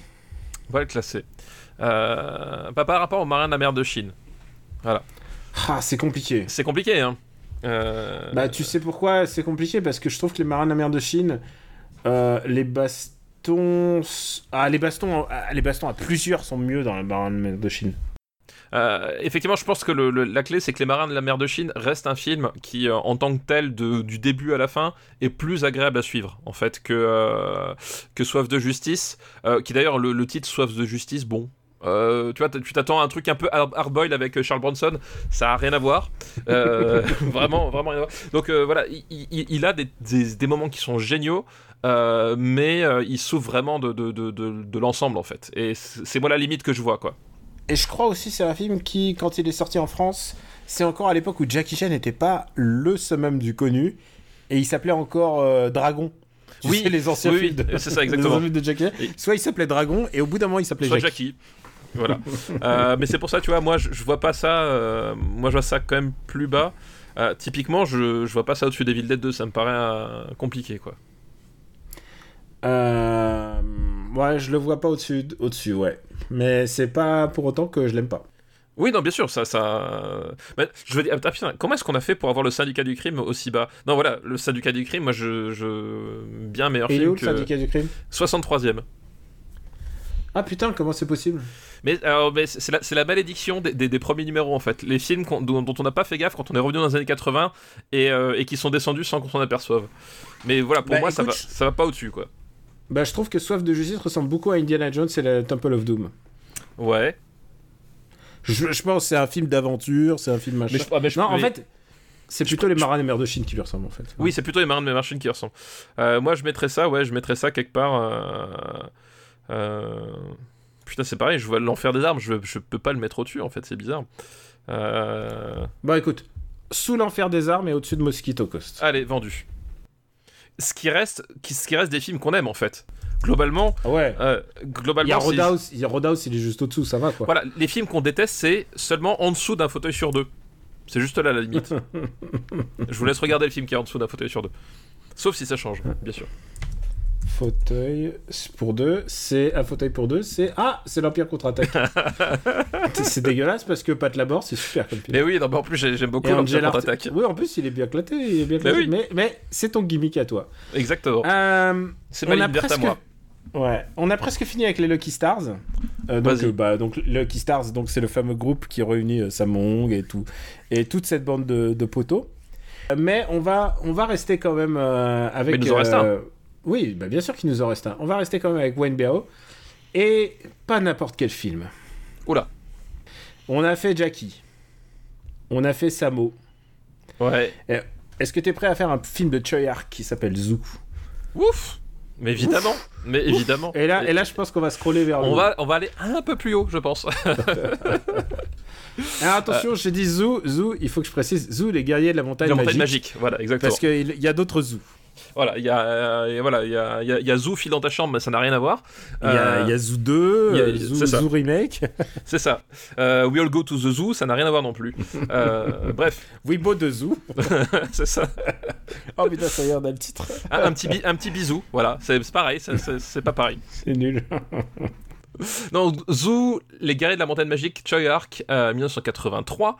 Euh, en plus, il a le rôle titre cette fois-ci. Euh, enfin, pas le rôle titre, mais le rôle principal en fait.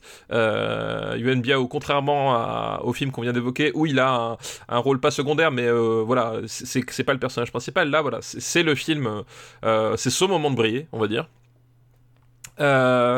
et on Zoo, avant toute chose, c'est que c'est faut, faut mettre dans le contexte, mais c'est le film qui a permis aux Américains globalement de se dire what the fuck. Et euh, What the fuck is going on in Hong Kong en fait? C'est vraiment ce film-là qui euh, qui a fait euh, qui, leur a fait dire mais attends les types ils, font des films ok alors les, parce que les mecs s'étaient un peu arrêtés à comment s'appelle à, Bruce Lee. à Bruce Lee. Et voilà ils se sont dit bon ok c'est on, les connaît les histoires de, Chinois qui, qui, se tapent dessus en faisant des cris. Et puis d'un seul coup Choyer qui il, il, envoie ce film-là qui a la chance de se faire distribuer aux, aux États-Unis et, euh, et ça a été un espèce d'électrochoc. D'ailleurs, c'est, euh, enfin, sans ce film-là, euh, John Carpenter aurait jamais fait Jack Burton en fait. voilà, ça c'est la vraie inspiration de Jack Burton, quoi. Voilà, c'est quand il a vu ça, il a dit putain, ok, c'est génial. Et ça fait un peu cet effet-là. Et voilà, c'est un film donc de, de c'est un film de tape, mais pas seulement. c'est un film de, de folklore, c'est un film de magicien. voilà, c'est du wuxia, wuxia complètement décomplexé façon façon Choi Choyark en fait. Euh, voilà, avec des mecs qui volent des, des, euh, pouvoirs magiques, euh, des, des casquettes qui défient la, la, gravité, et pour cause, parce qu'elles sont faites dans des conditions complètement dantesques, avec des câbles, avec des effets spéciaux bricolés, des choses comme ça. Et voilà, c'est un film, bah, c'est un film complètement fou, vraiment. c'est un film, je sais pas comment définir la folie. Je pense qu'il y a, si vous avez trouvé Time and Tide fou, il y a déjà cette folie dans Zoo. Ah oui, mais complètement, mais oui. oui. C'est-à-dire qu'il y a une radicalité. C'est-à-dire, d'abord, c'est l'adaptation d'un, c'est l'adaptation d'un, classique de la littérature chinoise. Et il se dit bon, bah écoute, mon bouquin il est inadaptable. On va essayer de le faire quand même et on va voir comment on va y arriver et on va essayer de faire ça vite. Et je crois qu'il y a aussi ça, une notion, une espèce de notion de, de d'urgence chez lui. D'urgence, D'urgence, exactement. C'est exactement le mot que je cherchais. D'urgence, de se dire, ok, on va faire ça, on va faire ça, on va être radical et on va pas, on va, on va se poser plein de questions. Et mais on va y arriver quand même. Et euh, et il a réadapté le livre pour qu'il soit compréhensible parce que la littérature chinoise, surtout en particulier celle-là, euh, elle est euh, incompréhensible. Enfin, genre, c'est vraiment. C'est, c'est, c'est, épais. Il y a des, des, personnages que tu comprends pas. Et le but, déjà, il en a fait une, histoire. Euh, il est revenu sur une histoire très terre à terre de. Il y a un gentil, il y a des méchants. C'est une histoire très, très, très simple, en fait, si tu regardes Zoo. C'est que des gentils contre des méchants. Et si tu regardes, ils ont tous une couleur différente pour que tu puisses les identifier. Parce que ça, ça y est pas dans le bouquin. Hein. Je peux dire, peux euh, dans le bouquin, c'est débrouille-toi. Ils, ils, ont tous des noms super compliqués et tu n'arriveras jamais à en répéter un seul. Et là, là, il simplifie tout et il fait un truc ultra radical et il en fait à la fois un film à la fois jouissif pour les gosses parce que c'est vraiment euh, c'est un film qui est je pense regardable par des gosses et en même temps, euh, et en même temps ultra exigeant en termes formels de cinéma. Non, mais c'est ça, eh, exactement. C'est d'une c'est une radicalité euh, qu'on n'avait pas vue. Euh, et je pense que The Blade est, plus, est plus, encore plus vénère. The Blade, il y a vraiment The, de la rage. The Blade, The Blade est encore plus radical, ne serait-ce qu'en termes de, de, mise en scène, parce que la, la mise en scène de, de, The Blade porte la radicalité en elle. C'est-à-dire qu'il y a dans The Blade, il n'y a pas un seul moment où Choyark euh, se dit je veux que ma, mm, la sa façon de filmer cette scène soit comme dans les autres films. Et voilà. Là Zou euh, il est alors il est pas il est pas classique en termes de point de vue formellement mais c'est moins euh, c'est moins extrême que The Blade quoi. Et, et mais déjà mais déjà il se il se pose plein de questions du genre comment je peux faire ça différemment? Comment? Ah Qu'est-ce qui n'a pas encore Qu'est-ce qui a pas encore été fait? Et, et, euh, exactement. Enfin, il, il, libère la caméra, c'est-à-dire que euh, ça, c'est vraiment le grand credo de Shoyark euh, tout le temps. C'est à un moment donné la caméra, les carcans et, les habitudes. qu'est-ce que je peux en faire et comment est-ce que je peux je peux remettre un coup de pied dans les roustons Et c'est vraiment ça la question qui se pose qui se pose tout long et qui se pose notamment dans, dans ce zoo qui en plus de, de, de, cette idée-là, est renforcée, on, l'a dit, par, ce, par ce, folklore qui va exploiter de manière euh, complètement débridée. Et tu parlais du fait d'avoir que, que tout le monde a ses couleurs, etc. Justement, Choyark, il, va, il va se dire, bon, ok, chaque personnage va avoir son propre jeu de couleurs, mais je vais aller plus loin que ça, c'est-à-dire qu'à un moment donné, il va faire des, des couleurs presque le, le, le, point central de la scène, puisque il va être parfois moins intéressé par la chorégraphie pure, que par le que par l'aspect cinétique de cette chorégraphie, c'est-à-dire que le, contexte de la scène l'intéresse tout autant que le résultat en fait on, parlait de la, baston de, fin de, euh, de, soif de justice, où là on est vraiment dans, du contexte martial pur, c'est-à-dire euh, la performance euh, artistique par, le, par, des, par des sportifs, en fait, c'est vraiment ça. là, à un moment donné, on va avoir des personnages qui vont avoir des, manches qui vont, qui vont faire 4 mètres de long, qui vont avoir des rubans, qui vont être dans, des endroits où il y a des, trucs accrochés au plafond qui vont bouger parce qu'il il y, a, y a une soufflerie. Et ce qui va l'intéresser, c'est moins le fait de, de, faire une performance martiale au sens trouver la la, technique euh, qui, qui, rend bien, que faire en sorte que tout ça forme une sorte de, de, ballet visuel avec euh, des drapés, du mouvement, de la couleur qui va se mélanger. Euh, voilà, et c'est ça en fait tout le propos artistique de, de là-dessus. C'est ouais, vous voulez que je fasse un film en couleur? Et eh bah ben, ok, des couleurs vous en avoir partout. Et en plus, il y a un vrai délire de gosse. Par exemple, bah, euh, pour euh, Choyark, euh, bah, il, dirige quand même des méga stars déjà. Wen Biao, c'est une star. Il dirige, il dirige Samong et la scène où Samong et Wen Biao font semblant de se battre au milieu d'une baston. enfin, genre, c'est, tu sens que, tu sens qu'il s'est éclaté à faire ça. Tu sens qu'il leur a dit, attends, Wen Biao, il, il joue toujours dans les films de, de c'est toujours le second couteau, maintenant c'est le héros. Voilà, on va, exactement. on va s'amuser un peu, et tu sens que, et tu sens qu'il s'amuse avec les codes. Il est en train de bousculer les codes du Hong Kong de l'époque, quoi. Il est, euh, il est en train de révolutionner le cinéma de Hong Kong pour moi avec ce film. Ah oui, non, mais complètement. Mais ça a été un électrochoc. Et, quand je disais qu'effectivement, c'était. Euh, parce que des films. euh, euh, des, films de. Comment ça Des, des wuxia euh, un peu tordus, un peu barrés, il y en avait déjà eu avant. Euh, c'était pas le premier, mais à ce point-là, c'est-à-dire que là, on est vraiment sur un, sur un choc parce que euh, faut voir que le. euh, le, le, le, wuxia vient à la base, donc tu l'as dit, du roman, mais aussi du théâtre.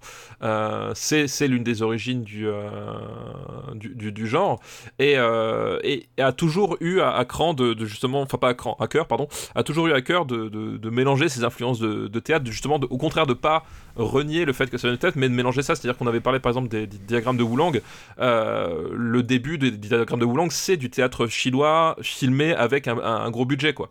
Et euh, Choi Ark, lui, il va, il va se dire, mais attends, je vais aller encore plus loin, c'est-à-dire que euh, moi, ce qui me plaît dans le théâtre, c'est que on va avoir euh, deux types avec une corde qui vont faire bouger le décor derrière, en fait. Euh, on va avoir à un moment donné deux machinistes qui vont balancer des, des trucs dans, dans des ventilos et ça va faire d'un seul coup une voilà. Et c'est ça qui va essayer de recréer. C'est-à-dire que c'est vraiment cette idée ok moi je le fais avec une caméra je le fais avec plus de moyens et une liberté parce que le théâtre t'as forcément le, le problème d'être sur un seul plan tu peux faire ce que tu veux d'un moment de lieu, quoi. voilà, t'as l'unité de lieu, ou alors tu, tu peux tronquer l'unité de lieu, mais t'as surtout une unité de point de vue, c'est-à-dire que le, le spectateur, il est toujours euh, selon le même point de vue sur la scène, quoi. Tu peux pas faire tourner le spectateur autour de la scène.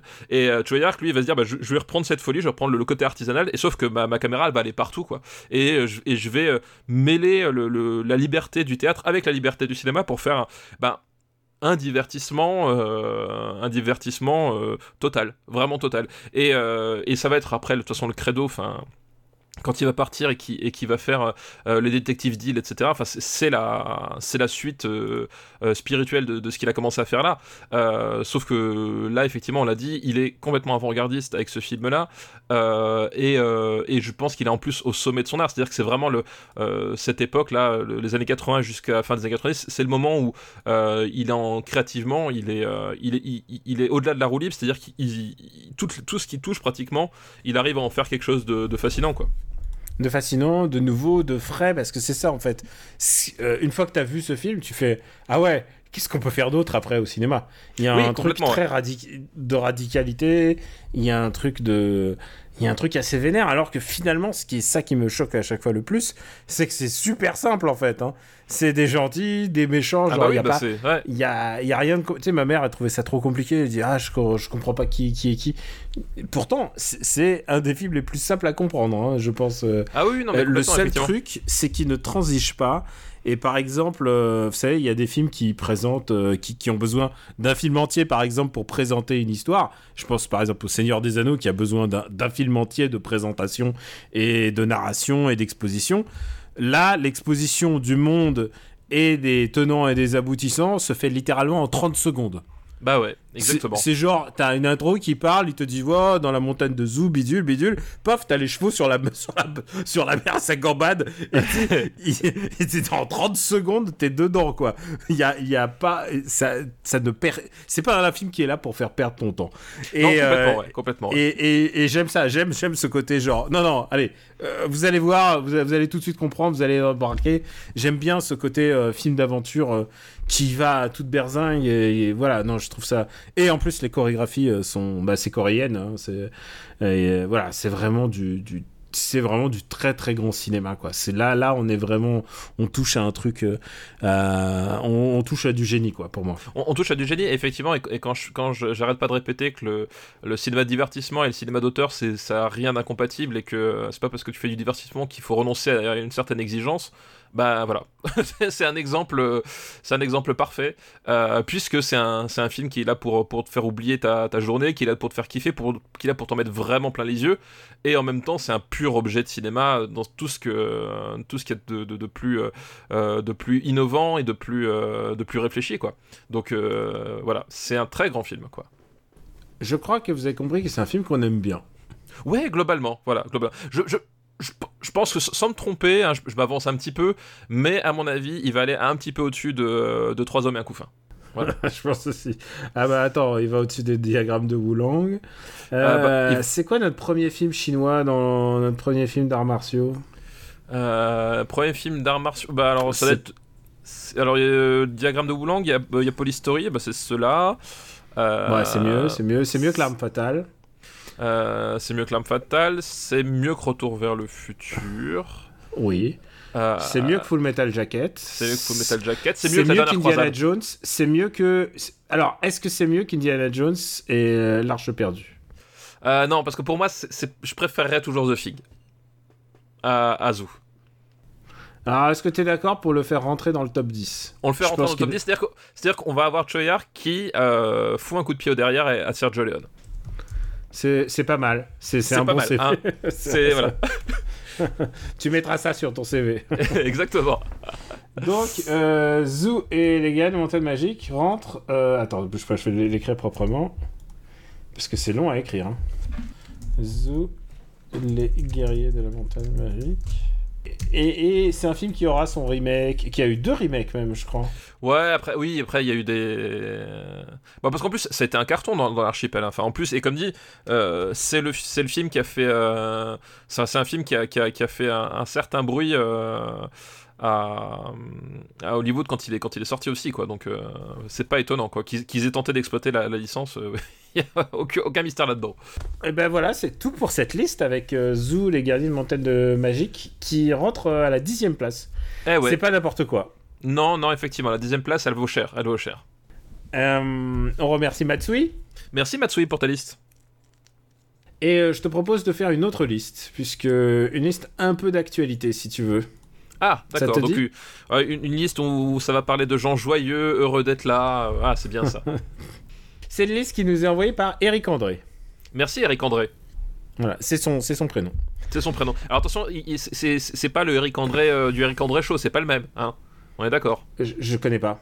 Tu connais pas? Ah d'accord, bah c'est. euh, Tu bah, tape Eric André Show et, et je sais pas, tu tapes Best of euh, et puis tu, tu verras, tu verras de quoi je parle. Est-ce que c'est un, c'est un anglo-saxon? Non, Eric André, là. le- Euh, que tu me alors, il est américain, c'est, euh, je crois qu'il Ah est ouais, non, américain. non, non, non, non, lui, il est... euh, Non, je pense pas, je pense pas. Tu vois, c'est- c'est- je sais pas si tu. c'est- le, c'est le même. Bah, tu sais, il y, a un même super connu où t'as un type qui, euh, qui est assis sur un, sur un fauteuil et puis t'as t'as repris genre le, le gouvernement puis il lui tire dessus et puis le- il y a toujours marqué le gouvernement, il se retourne, il fait mais pourquoi est-ce que vous Ah avez oui, fait ça ah, c'est Eric André. Non, c'est Voilà. pas lui du tout. Je, pas pense pas. tout. Je pense pas. Voilà. Et si c'est lui, je lui prie, je, eh, qu'il qu'il me pardonne. Voilà. Écoute, c'est une, liste qui s'appelle Quand l'appétit va, tout va. D'accord, eh ben écoute, ma foi, euh, jusqu'ici tout va bien. Et évidemment, c'est euh, des petits films euh, de, de po- à regarder dans cette période. Le premier, euh, alors je me suis tâté de, pour faire euh, quel ordre on fait les films. Écoute, le premier film de cette liste, c'est Cannibal Holocaust. Ah, mais est-ce qu'on a fait Cannibal Holocaust? Non, je sais pas. Je on a déjà pas, parlé. hein, je Ah non, non, il je est. pas, hein. Ah non, non, il est pas. Euh, oui, oui, oui. Qui, je bah, rappelle, est, euh, est le film que tu plaisantais.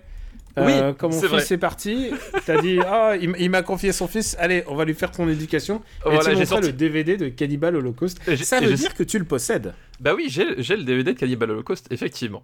Euh, Cannibal Holocaust, donc un, film italien euh, de Ruggero Deodato, euh, qui, on va dire, voilà, si vous voulez savoir ce que c'est que l'exploitation au cinéma, bah, c'est littéralement ça, c'est-à-dire qu'on va prendre un phénomène un petit peu à la mode en ce moment, où on sent qu'il va devenir à la mode, et on va essayer de le, de, le décliner le plus vite possible et le plus massivement possible dans des clones. Et là, du coup, bah, Cannibal Holocaust, comme son nom l'indique, euh, va euh, être un film de cannibale, puisque euh, les films de cannibale commençaient à à devenir, euh, devenir à la mode, surtout en plus on était quelques années après le, zombie de Georges Romero, donc l'anthropophagisme c'était quand même un truc assez, assez tendance à ce moment-là.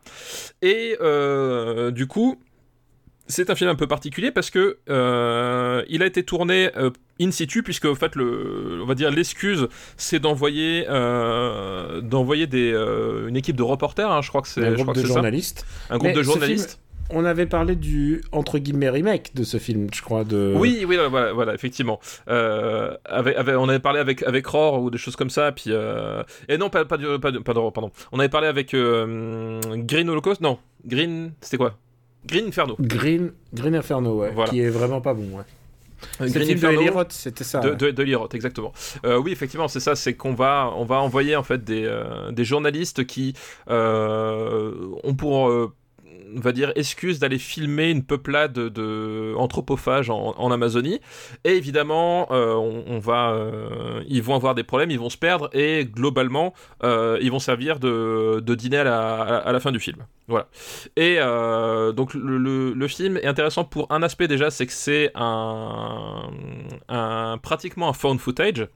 Euh, Déjà à l'époque, on, Ouais, on est déjà en à l'époque. 1980. hein. c'est ça. On est en 1980. Alors c'est pas un vrai found footage parce qu'en fait, euh, le, euh, voilà, le principe de found footage, c'est que les personnages euh, filment quelque chose, on retrouve la caméra et on diffuse la caméra. Et euh, donc euh, dans le found footage, le, le, le principe c'est que le point de vue, c'est vraiment le point de vue uniquement filmé par des par des personnages ou alors la caméra qui est laissée par terre ou posée. Enfin voilà, c'est c'est genre de truc. Là, c'est pas tout à fait le cas puisqu'il y a des il y a, y a quand même un par le montage, tu vois que il y a euh, il y des plans qui sont qui impliquent forcément l'existence de plusieurs caméras. Donc on est un peu en dehors du found footage, mais c'est parce qu'à l'époque le found footage n'était pas encore un, un genre à part entière.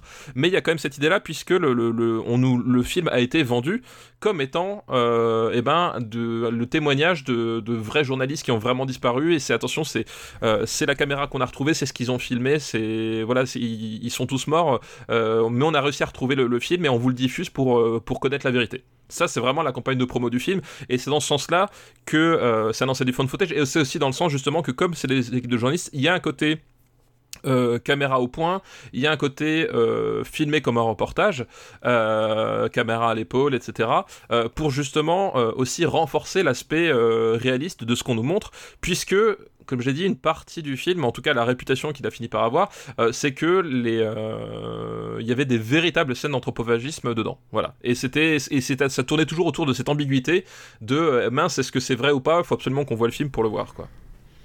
Évidemment, on parle de cinéma. On parle de cinéma. On parle de cinéma, c'est-à-dire que c'est pas c'est pas un vrai snuff movie. euh, mais ceci dit, ceci dit, euh, c'est pas un vrai snuff movie. Et en fait, quand tu le regardes aujourd'hui, euh, tu, tu, en fait, tu te poses la question, demandes, tu te demandes comment est-ce qu'il a pu être pris pour un vrai snuff movie dans la mesure où euh, les scènes de déca- décapitation, d'anthropophagisme, tu, bah, tu vois que c'est des mannequins, tu vois que c'est pas, voilà, tu vois que c'est quand même du trucage de cinéma parce que c'est pas du cinéma non plus extrêmement, qui a coûté extrêmement cher non plus. Hein.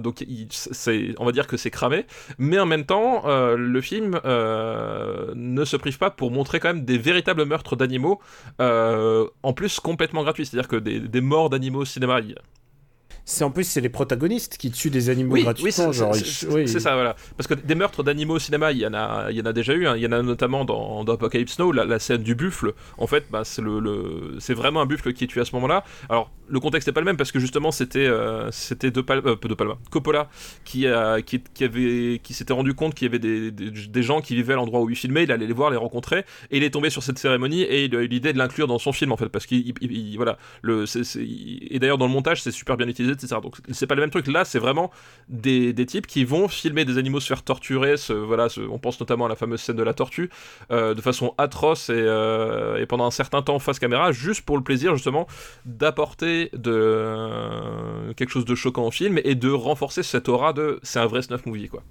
Moi, c'est un film que j'ai vu une fois. Et je sais pas, c'est bon. J'ai, je, je, je, je, je veux pas je- revoir des, revoir des cochons qui se font tuer. Tu sais quoi, j'ai, passé une partie de mon enfance à la ferme. Je sais comment ça se passe dans la réalité. tu m'étonnes. et, et me livrer en spectacle, j'aime pas ça, quoi. Mais, mais je crois qu'il n'y a, pas que des cochons, hein. il y a d'autres, il y a d'autres Ah animaux il- qui se font. Il y, a- il y a les tortues, il y a enfin il y a, il y a voilà, un singe. Il y a un Il y singe. a un singe, exactement. Euh, voilà, donc euh, c'est voilà, c'est effectivement, euh, ça ne s'arrête pas. Je crois qu'il y a il y a six ou sept animaux au final qui ont été euh, sacrifiés devant le euh, comment s'appelle devant le, le- voilà l'hôtel du, euh, du cinéma quoi. Et puis il y a aussi du cul.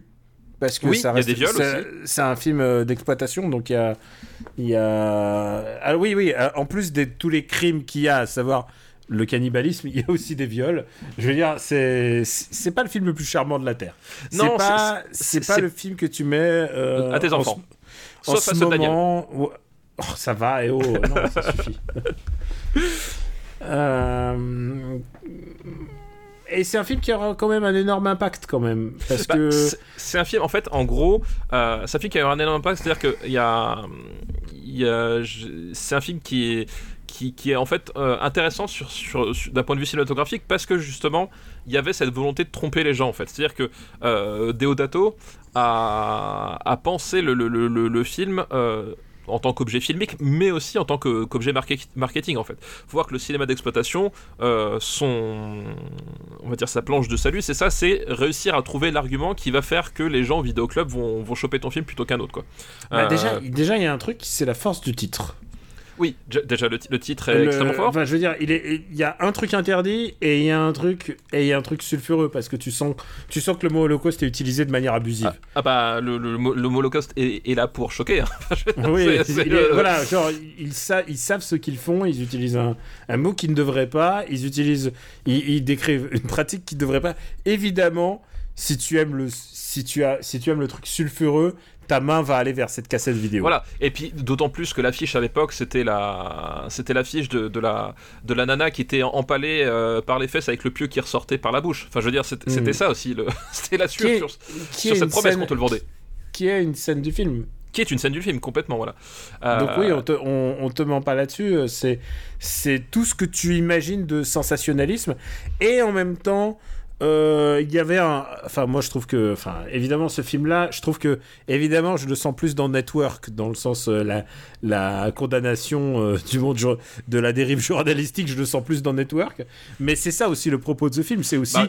que c'est des gugus qui vont faire des reportages et, et que et, et qu'ils n'ont ils n'ont aucune déontologie et ça leur saute à la gueule aussi quoi. C'est ça en fait, et en fait c'est un film qui est très très paradoxal parce que euh, et, et, qui a en fait parce que du coup effectivement tu l'as dit, il y a, y a une partie de, de réflexion sur le cinéma vérité puisque euh, Deodato lui-même va va, va vraiment euh, brouiller les pistes sur la frontière entre les vrais crimes, les vraies atrocités qui ont été filmées et ce qui relève de, de, de l'entourloupe cinématographique euh, classique, euh, à tel point que même, enfin voilà, il y, a- des passages où il n'y a pas de son, il y a des passages où à un moment donné, tu, tu, vois le diaphragme qui, qui, ils essaient de le changer à la volée, etc.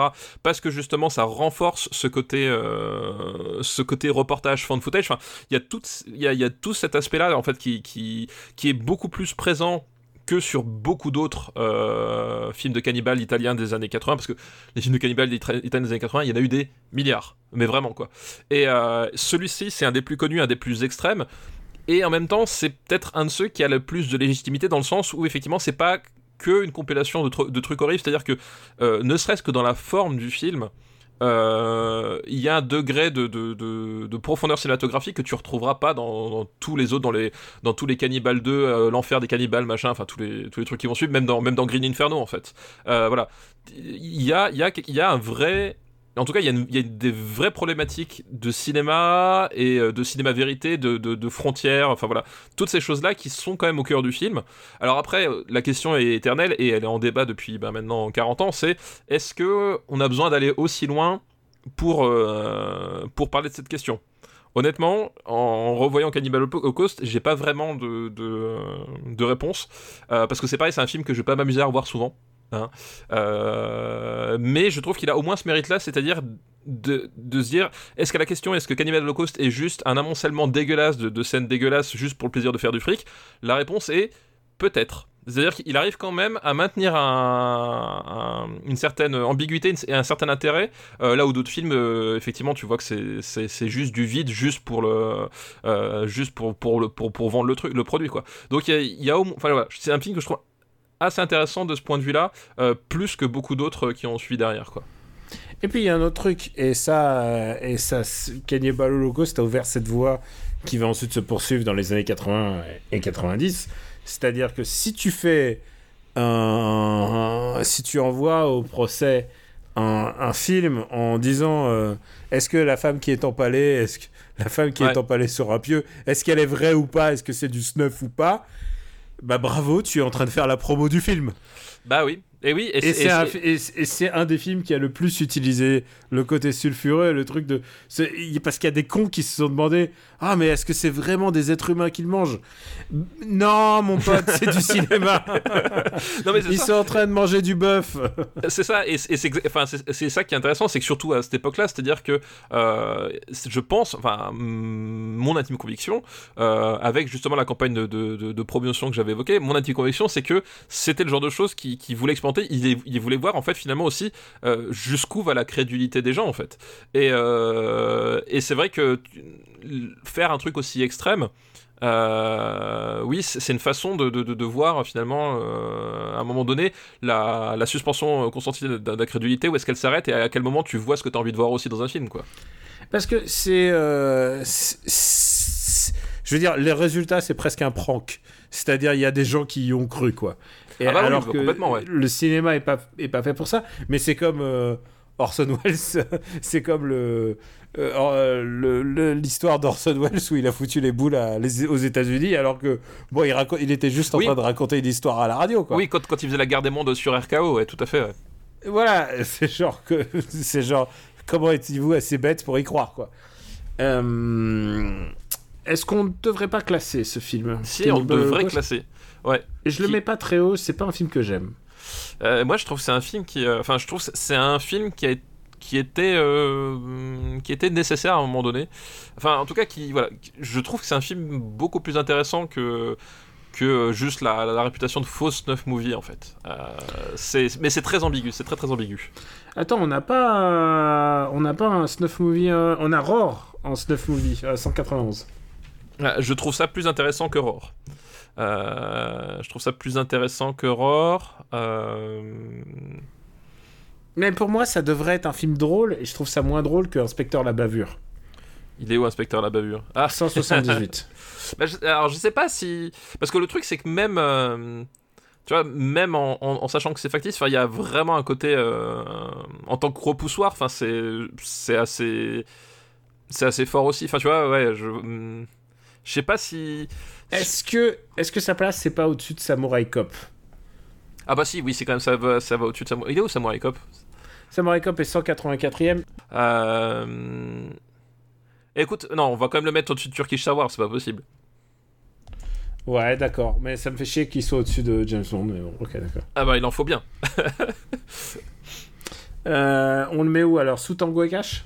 Ouais sous Tango et Cash. Ok, d'accord. C'est un bon compromis. Honnêtement, c'est un. voilà, c'est un film où je n'ai pas. Enfin, où c'est toujours difficile de, de se faire un, un avis définitif, en fait. Et euh, quelque part, je me dis que c'est ce que cherchait Deodato. euh, donc, euh, il a réussi son coup. Je pense aussi. Euh, en tout cas, si le but était de, de réussir à choquer qu'on parle de son film, je veux dire, il a réussi sur toute la ligne par contre. Ah bah, il a réussi sur toute la ligne, oui. Ouais. C'est plus, plus même que filmiquement parlant, quoi. Et euh, oui, puis en plus, enfin, il y, y en a eu des, des films qui qui ont qui sont engouffrés dans cette voie, enfin notamment la euh, la, la licence des euh, Guinea Pig, euh, mais Ah, je Aucun- pensais que t'allais parler de Hostile et tout ça. euh. Ouais, mais, en- mais encore là, là, il y a euh, Hostel et tout ça, enfin tous ces trucs-là, il y a, il y a, comment dire, il y a- jamais d'ambiguïté sur le contrat en fait. Euh, Guinea Pig, par contre, c'était pareil, c'était vendu comme des, des vidéos de snuff euh, retrouvées, euh, voilà, mais ils ils arrivaient jamais à avoir le niveau en fait de de métafilmique finalement qu'arrive à avoir Cannibal Holocaust quoi qui reste à mon avis vraiment un jalon très important de de Dans le de fan ce que c'est- footage, ouais. du fan footage et de ce que c'est que le cinéma d'exploitation et jusqu'où jusqu'où tu vas pour le pour ça quoi. Euh, le deuxième film de la liste, euh, de Eric André, c'est Le cuisinier, le voleur, sa femme et son amant. Alors je ne crois pas l'avoir vu sauf s'il a un autre nom en anglais que je ne connais pas mais euh, Oui, euh, oui, ça s'appelle The Cook, The Thief, The Wife Je crois. euh, euh, non, j'ai jamais vu celui-là.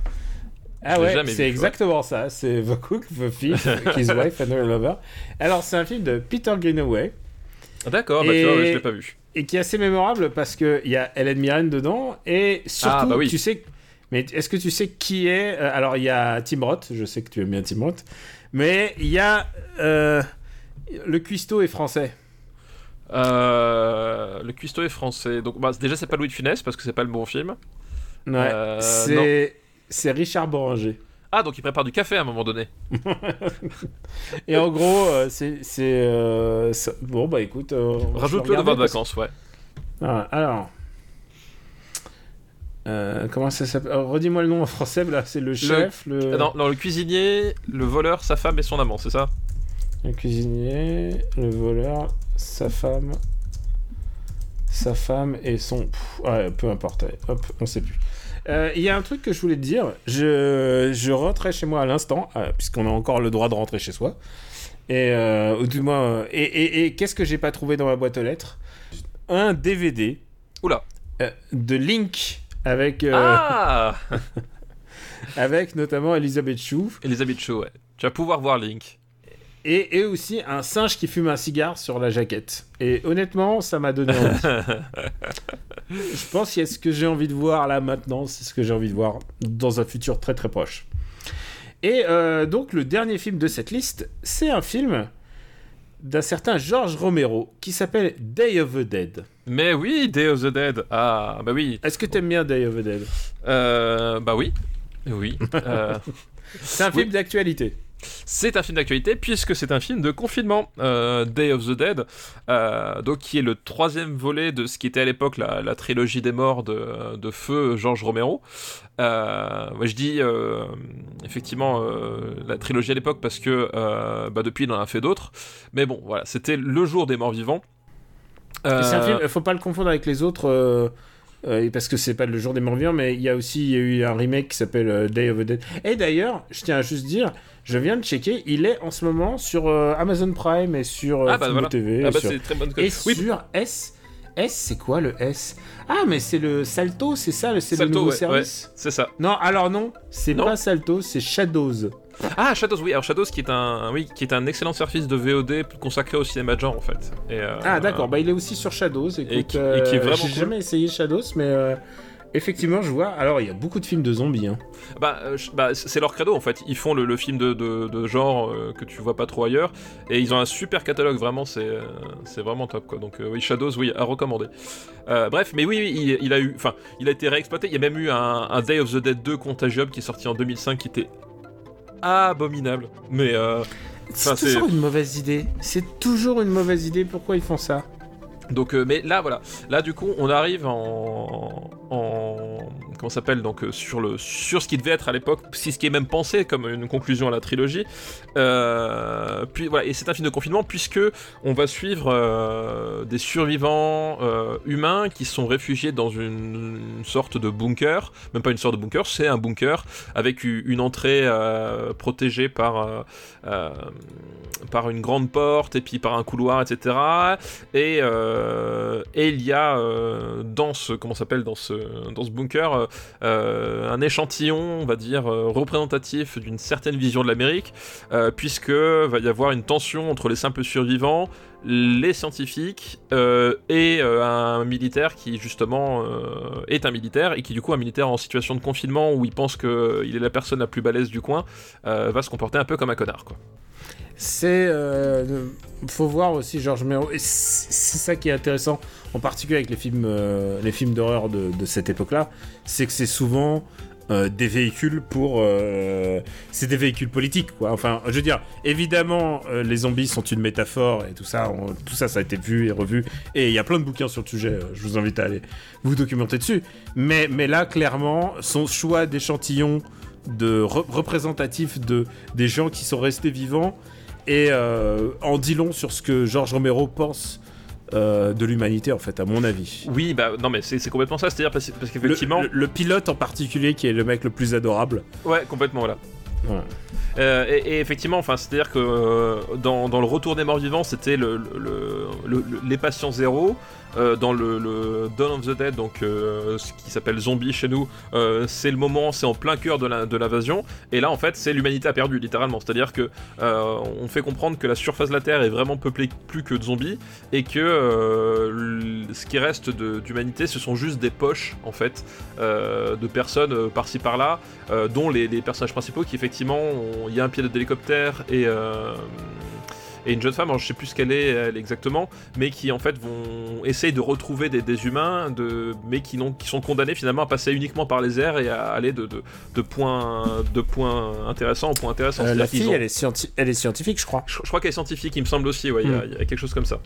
Et, euh, et donc ils vont tomber sur ces- ils vont tomber sur cette base. Et en fait, l'un des conflits, l'un des enjeux de, de ce film-là, c'est que euh, va y avoir euh, dans cette base, euh, va y avoir Bob euh, qui est euh, qui est en fait un zombie qui euh, a priori est un peu différent des autres, qui semble témoigner de résidus d'intelligence un peu un peu supérieurs à, tous ses autres congénères, et, et qu'un scientifique va essayer bah, du, du coup de de comment ça s'appelle de d'éduquer De, l'éduquer, de, de le dresser, en fait, presque. voilà, de, de- de le dresser. Et en fait, voilà, la- la- tu parlais de parabole, effectivement, le, le- le- la, la parabole va, va jusqu'au moment où tu vois clairement que globalement, on, on- on te fait comprendre que euh, cette espèce de. Enfin, ce zombie qui est un monstre. Euh, c'est un monstre de cinéma, hein, que ce zombie qui est un monstre, que là, que, que, que Bob, il, il- il est finalement la, la meilleure part d'humanité de quasiment tous les personnages. c'est qu'à un moment donné, le, euh, le mal est fait et, euh, et la menace et le la menace et le côté le côté dangereux le côté le côté répugnant et c'est définitivement plus que jamais les, les humains quoi J'ai envie de dire, c'est très évangélion dans sa conception parce que c'est quand même beaucoup de séquences dans leur propre base en fait. oui Ils vont, assez, ils vont assez peu en ville. D'ailleurs, c'est le début, je crois. Ils sont en ville et ils, ch- ils cherchent les, les, les rescapés, mais en fait, C'est ça. euh, c'est ça effectivement euh, c'est un huis clos hein, quasiment ouais et ils retournent dans leur base qui est euh, pour le coup je trouve assez bien filmé genre il y a des il y a des ascenseurs ils sont bien organisés pour un pour un truc de survie euh. j'ai vu un film de zombies il y a pas si longtemps et ça sera pas Marocco mais euh, j'ai vu le hum, Peninsula oh là et, euh, et tu vois par exemple j'ai- pas de tu vois ce film il y a, il y a quoi il y a 40 ans presque qui les sépare euh, j'ai plein de problèmes avec Peninsula et que celui-là j'en ai pas en fait bah parce oui. que j'ai l'impression de me rendre compte que l'environnement dans lequel ils vivent, il est incohérent en fait, il a été réfléchi. Alors que dans Peninsula, ils rentrent dans une grotte, ils rentrent par un passage, ils ressortent dans la base des méchants, et ensuite la base des méchants, ils prennent la route. Euh, j'ai un vrai problème, j'ai besoin de me représenter les, les, les endroits dans l'espace, et celui-là, il arrive assez bien en fait. bah celui-là il y arrive très bien et fait, effectivement enfin c'est parce que déjà euh, enfin voilà C'est Georges Romero Georges Romero arrive à, à- à- à- avec sa mise en scène à, vraiment poser effectivement la base et l'organisation de la base en fait comme, comme organisation d'une micro-société. On peut même parler de, euh, d'allégorie de la caverne, hein. on peut même aller jusque-là. C'est vrai. euh, bah ouais, c'est, co- c'est complètement ça. Et justement, tu, tu vois que il- le cœur de son propos, c'est c'est ce microcosme en fait. Euh, le cœur de son propos, c'est effectivement, euh, c'est pas faire des, séquences de Fast and Furious avec, des zombies à 200 à l'heure sur, euh, sur du jaune dégueulasse, quoi. Pour citer ne serait-ce que, que lui, lui, ce qui l'intéresse vraiment, c'est l'organisation de microcosme, comment est-ce que les, ces personnes vont vivre les unes avec les autres. Et puis, il y a, et puis, il y a, y, a, aussi un truc qui est intéressant, c'est qu'il y a, il y a un degré psychologique qu'il n'y avait pas dans les précédents, c'est-à-dire que le film va être ponctué par des, des séquences de, de rêves qui sont en fait ben, des traumatismes. Et il y a des y a des séquences de pur cauchemar euh, dedans. C'est cette fameuse séquence avec le avec les bras qui sortent des murs des choses comme ça qui sont euh, hyper efficaces qui fonctionnent Alors, super bien quoi. C'est qu'il y a tellement de séquences de rêves et tout ça que tu sais pas finalement est-ce qu'est-ce qui est la réalité? Genre à la fin tu, tu peux presque te demander merde qu'est-ce qu'on a rêvé? Qu'est-ce qu'on était qu'est-ce qu'on n'a pas rêvé quoi? Ouais ouais peut-être. Moi j'ai c'est toujours peut-être vu c'est peut-être un des c'est peut-être euh, la limite du film hein, je trouve. Alors moi je trouve, enfin moi disons que moi dans le sens, je, moi j'ai toujours compris la fin comme étant la, la vraie fin, c'est-à-dire que je vois mal Georges Romero se dire autrement que mais euh, ils sont tellement cons qu'ils ont failli pour provoquer leur propre perte en fait, parce que c'est vraiment ça. C'est c'est qu'- c'est qu'à un moment donné en fait les, euh, on est quand même sur des types qui euh, au lieu de vouloir régler un problème euh, vont s'écharper pour savoir qui a le qui, est le gros- leader déjà voilà, qui est leader et qui a les plus grosses coucougnettes, quoi. Et euh, enfin, je veux dire, aujourd'hui, on est en pleine pandémie, on sait exactement ce qu'on ce qu'on vit. C'est-à-dire qu'à un moment donné, euh, les gars, on s'en fout qui, qui est le patron. Ce qu'on aimerait, c'est qu'on puisse s'en sortir vivant. Et euh, ce film, c'est ça. Et pour moi, la, fin, c'est le cataclysme final. Et, euh, et même si effectivement, il y a, y une poignée de survivants, tu, sais que globalement, ils, vont tomber en panne dans, quelques heures et que euh, tout ce qui restait de l'humanité a, complètement disparu. Et même quand c'est des humains, finalement, il n'y a plus vraiment de différence avec la sauvagerie des zombies. C'est pire, c'est pire comme morale que Walking Dead parce que Walking Dead, il veut te dire que finalement c'est nous les zombies parce qu'on est, on, on, on ne vit pas, on est, on est mort. C'est ça l'idée de, de Walking Dead. Là, c'est carrément c'est pire. C'est genre, c'est on veut pas mieux qu'eux parce que finalement c'est nous qui allons nous tuer. Exactement. C'est, c'est vraiment, c'est. C'est, merci Georges Romero, merci de nous remonter Ah bah, le moral. c'est, c'est- oui, c'est du nihilisme pur, hein. Euh, et, et qui fonctionne d'autant mieux. Et ça, c'est un, ça, c'est un, ça, c'est un truc d'écriture que, que, que perdent un peu certains aujourd'hui, c'est que le nihilisme fonctionne d'autant mieux, c'est que tu as des personnages auxquels te raccrocher et qui, et qui sont littéralement, enfin, qui sont pointés et qui sont, et qui restent des, des personnages, des bons personnages en fait. C'est-à-dire qu'il y a, tu peux croire à une poignée de personnages là-dedans, et le, le caractère euh, nihili- nihiliste en fait est renforcé par le fait que justement euh, même les bons finalement ils, ils sont perdus d'une façon ou d'une autre c'est à dire qu'il y a vraiment plus aucun espoir c'est à dire que le- ton seul ton seul point d'attache euh, il va finir en charpier quoi Euh, c'est vrai. c'est vrai. Euh, je crois qu'on avait classé la nuit des morts vivants. on avait classé et je crois qu'on avait classé zombie aussi je crois qu'on les avait tous classés il me semble on les avait tous classés. Et il y a un truc qui est plutôt rigolo. C'est que euh, l'actrice principale qui joue Laurie, donc le, le- pas l'héroïne, mais le, on va dire le, le point de vue du film, la, la protagoniste, quoi. Euh, c'est la fille d'une actrice qui était déjà dans La Nuit des Morts Vivants. ah oui d'accord euh, ouais, ouais, c'est ça, je pas, genre une vraie, une vraie généalogie là-dedans. euh, une vraie filiation ouais une vraie filiation. C'est un film complexe et je trouve que c'est le moins bon de, de cette, en tout cas de cette trilogie là. Mais je pense que c'est un avis, un avis généralement constaté. Mais Ouais. ça n'enlève pas, ça n'enlève pas sa pertinence, je trouve. ouais Je pense qu'il y a un vrai problème de budget, peut-être, de rapport budget-ambition. Non mais c'est vrai, c'est vrai que, enfin, globalement en fait, c'est vrai que à mon sens c'est aussi le moins bon de la trilogie, mais en même temps, euh, le premier et le deuxième sont tellement, enfin, sont des films vraiment complètement fabuleux, enfin, à et tous les points de vue. noirceur. Et d'une Voilà. noirceur. Euh, que, que forcément, enfin, c'était compliqué de maintenir le, le niveau de qualité. C'est-à-dire que vraiment là, c'est- comme tu dis, euh, euh, oui, bah écoute, euh, ça c'est le moins bon des films de Fincher. Ouais, d'accord. C'est le moins bon Kurosawa. D'accord. Ok. ok, merci. Oui, ça reste quand même un truc, ça reste quand même un ciné- du cinéma intéressant. Voilà, et, mais ça reste, ça reste un excellent film de zombies, un, un film d'une noirceur totale. Et effectivement, il y a, il y a des moments où les ambitions sont un peu contraintes par le budget. Je pense notamment euh, euh, en termes de casting. Voilà, tous- les acteurs sont pas, ont pas forcément les épaules de leur personnage. Euh, et mais, euh, Bah, je pense au, au- à l'antagoniste, quoi. Le, enfin, le, oui, tout à fait, voilà. le, le militaire. Et tu Le sens capitaine que machin là. s'il avait eu des moyens, il aurait pris un. Mais tu vois, c'est un film qui ressemble dans son, pour son époque à They Live, en fait, un peu. Ah bah Parce que oui. Tu sens qu'il y a un problème de budget. Tu sens qu'il il est en train de se battre avec rien du tout. Et là, Romero, il est dans la même situation. Tu sens que le film, il doit le faire avec, euh, avec 3 francs 6 sous alors que euh, qu'il l'espérait plus. Et ça se voit, et ça se voit presque dans le choix des acteurs. Ouais, et effectivement, bah, c'est complètement ça. C'est-à-dire qu'à un moment donné, on est sur un sur du cinéma. Et t'as raison de, de parler de Veil Livre. On est sur du cinéma qui euh, qui littéralement se bat pour exister et se bat pour euh, pour finalement essayer de de se défaire des, des chaînes euh, qui- qu'ils ont au pied, quoi. Et euh, et toute cette énergie, tu la, tu la ressens, elle, elle est vraiment comme communiquée. C'est-à-dire que euh, il y a des faiblesses qui restent, mais il arrive à, à, à- à- à aller contre l'entropie, à transformer ce, à transformer ça aussi en, en énergie euh, cinématographique positive, quoi. Euh, Est-ce que ça te dit pas de le classer? Mais bien sûr, bien sûr. Sauf si t'as as encore des trucs à rajouter sur les zombies. Non, non, bah, à part voyez-le. Non, bien sûr, bien sûr. Euh, Alors, bah tu vois, donc par, par rapport à Veil Livre, je préfère quand même Veil Livre, qui, qui est quand même un, Oh non, je préfère Veil Live quand même. un, un classique absolu. Euh, et pour moi, je, je préférais quand même toujours Evil Dead à, au jour des morts vivants. Tu vois, 62. 62. Bah, par rapport à, à Te- Tetsuo, Je préfère Tetsuo. Je préfère Randonnée pour un tueur. Et je préfère Ouais. l'enfer des armes. Ok. Euh, mais je préfère ça à Mad Max. Tu préfères. euh, Je préfère le, le jour des morts vivants à Mad Max, ouais. euh, bah d'accord, ok.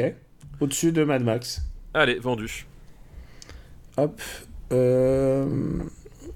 C'est Day of the Dead, donc c'est. Le jour des morts vivants. Le jour des morts vivants. Alors que si tu fais Day of the Dead, euh, maintenant sur internet, tu vas se tomber plutôt sur la fête des morts plutôt. Oui, c'est vrai, c'est vrai, effectivement. Jour des morts vivants de Romero. Écoute, eh, écoute, on est dans un cas particulier. Euh, maintenant, oh, d'abord, on va remercier. euh, on va remercier la liste. On va remercier Eric André pour sa liste. Merci Eric André pour ta liste, effectivement. Ça fait bizarre, j'imagine que le mec il va déballer, il va débouler dans mon salon et tout péter, mais bref, c'est pas, ça fait bizarre. Écoute, on, a, on, on arrive à un cas où euh, on n'a pas suffisamment de temps pour faire une liste. Et on est juste assez. Alors, qu'est-ce qu'on fait hein? Est-ce qu'on. Est-ce est-ce que t'as pas une liste où il y a qu'un seul film où on a déjà fait les autres, euh, tu vois, euh, ce genre de configuration? On a parfois. Parce qu'on a promis, on a promis, on a promis un vrai épisode. hein, pour... On a promis un vrai épisode. Euh, tu peux patienter un petit peu? Mais bien sûr. Ok. Alors, du coup, euh, je regarde. hein. C'est parti pour la recherche. J'en ai. Ça, c'est trop long. Ça, c'est trop long. Ouais, un film, euh, une liste où j'ai rien vu, par exemple. Tu vois. c'est bon ça. Hmm. Gremlins, ok, pas vu. Grim quoi?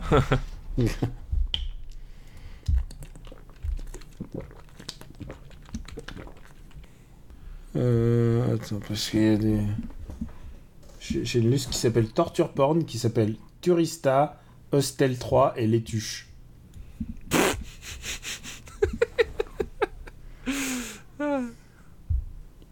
C'est itinéraire ça. C'est ça.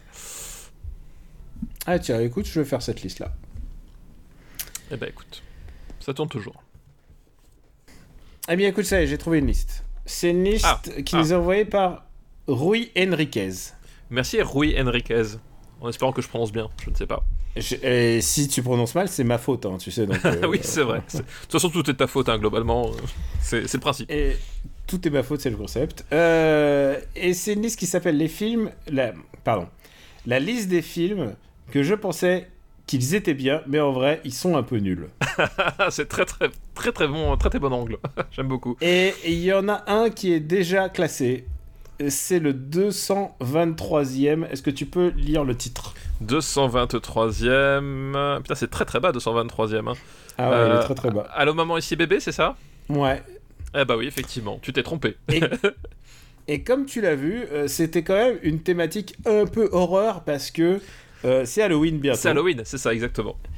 Donc, euh, je vais te faire le deuxième film de sa liste, c'est Vendredi 13, 1980. Mais oui, vendredi 13. Parce Euh. que il faut fêter Halloween comme il se doit, parce que toi, tu n'es pas un forceur. Non, euh, comme- du tout. Non, jamais. voilà. Jamais, jamais. Euh, Vendredi 13, effectivement, donc euh, série de, de films initiés en 1980 par Sh- euh, Sean Cunningham. Euh, Sean Cunningham, qui, euh, on va le voir en fait, était avant tout euh, un producteur euh, de, cinéma. C'est lui qui avait produit les, euh, les House. Alors, pas attention, pas les House euh, japonais, ça n'a rien à voir. Mais qui avait fait la dernière maison sur la gauche de Wes Craven. Voilà, c'était un, un type qui était plutôt connu pour sa, production, même s'il avait fait des, films avant. Et du coup, en fait, le, le principe est simple, c'est que euh, 1978, euh, John Carpenter cartonne avec Halloween. Bon, alors qu'est-ce qui nous reste dans le calendrier comme date qui fait peur? Et euh, du coup, les mecs se disent, bah vendredi 13, ça fait peur, ça porte malheur. Donc, ça peut tomber, et en plus, Vendredi 13 peut tomber le jour d'Halloween. Et en plus, vendredi 13 peut tomber évidemment le jour d'Halloween. Voilà, comme chacun sait. comme chacun sait. Et, euh, et du coup, donc ils partent sur cette idée-là. Et euh, donc, euh, qu'est-ce qu'on va faire? Donc, on va pas faire, une, on, on va pas faire des meurtres en banlieue parce que du coup, ça, ça fait un peu trop. On va repomper le concept. Du coup, on va déplacer ça. Euh, Dans un camp de vacances, Euh, mais comme euh, tuer des enfants c'est un peu compliqué, on va faire ça dans un camp de vacances juste avant l'ouverture de la saison. Voilà. Donc, on se retrouve à, Crystal Lake avec une bande de, jeunes adolescents qui sont destinés à devenir des, gentils organisateurs de, bah, de, de- camps de vacances et qui vont se faire décimer les uns après les autres. Et il faut savoir une chose, c'est que le premier vendredi 13, donc, parce que vendredi 13 depuis des films, il y en a eu 12. Voilà. Euh, je les ai tous vus. euh, sachez-le. tous, tous, tous, moi, les crossovers, voilà. Les crossovers, je me... Mais ça, c'est une vieille marotte. hein. J'aime beaucoup me prendre une, une série de films d'horreur et, et tous me les faire à la suite, en fait. Voilà. J'ai- fait ça avec, euh, avec les Halloween, j'ai fait ça avec les Hellraiser, j'ai fait ça avec les Chucky. Euh, j'ai commencé avec les euh, Pu- Puppet Master, c'est super chaud. Bon, bref. C'est une de mes marottes, donc je les ai tous vus les Vendredi 13, et euh, Vendredi 13 est resté euh, ultra connu euh, pour le personnage de, Jason Voorhees, donc Jason Voorhees, euh, tueur mort-vivant, indestructible, avec un masque de hockey et une machette. Et il faut savoir que Vendredi 13, le premier, c'est pas du tout ça, puisque Jason Voorhees n'apparaît que dans le dernier plan du film, et on le voit 4 secondes en fait, puisque le principe en fait, c'est une sorte de whodunit. Euh, puisque les, euh, les personnages vont se faire trucider les uns après les autres euh, par quelqu'un qui qu'on ne voit jamais, qui voilà, qui, qui, est- inconnu. Et une partie du film, bah, c'est d'ailleurs un, peu pour reprendre la, formule de, Black Christmas aussi, qui est aussi l'autre film qui va lancer le, slasher à la fin des années 70. Euh, va y avoir un mystère autour de, qui, qui est le tueur et qui se- s'en prend à ses adolescents et pourquoi. Je sens à ton ton que tu n'aimes pas vraiment Vendredi 13. Bah non, je, je mettant les pieds dans le plat, je trouve que c'est un gros film de merde, euh, Vendredi 13, euh, parce que justement c'est un, un pur film opportuniste. Euh, c'est un film pur film. Attends, attends, oppo- alors, tout film, par essence, a une volonté, même, même s'il le cache, d'être un peu opportuniste, ah bah oui, c'est-à-dire au moins de trouver son public. Non, mais bien sûr. Bah, de toute façon, enfin, je veux dire, effectivement, tous les films sont destinés à être vus par quelqu'un et, si possible, à être rentables pour qu'on continue à en faire d'autres. Effectivement. Mais là, c'est vraiment un film opportuniste, c'est-à-dire que euh, dans le sens où, en termes d'ambition artistique, de qualité artistique, on est proche de zéro.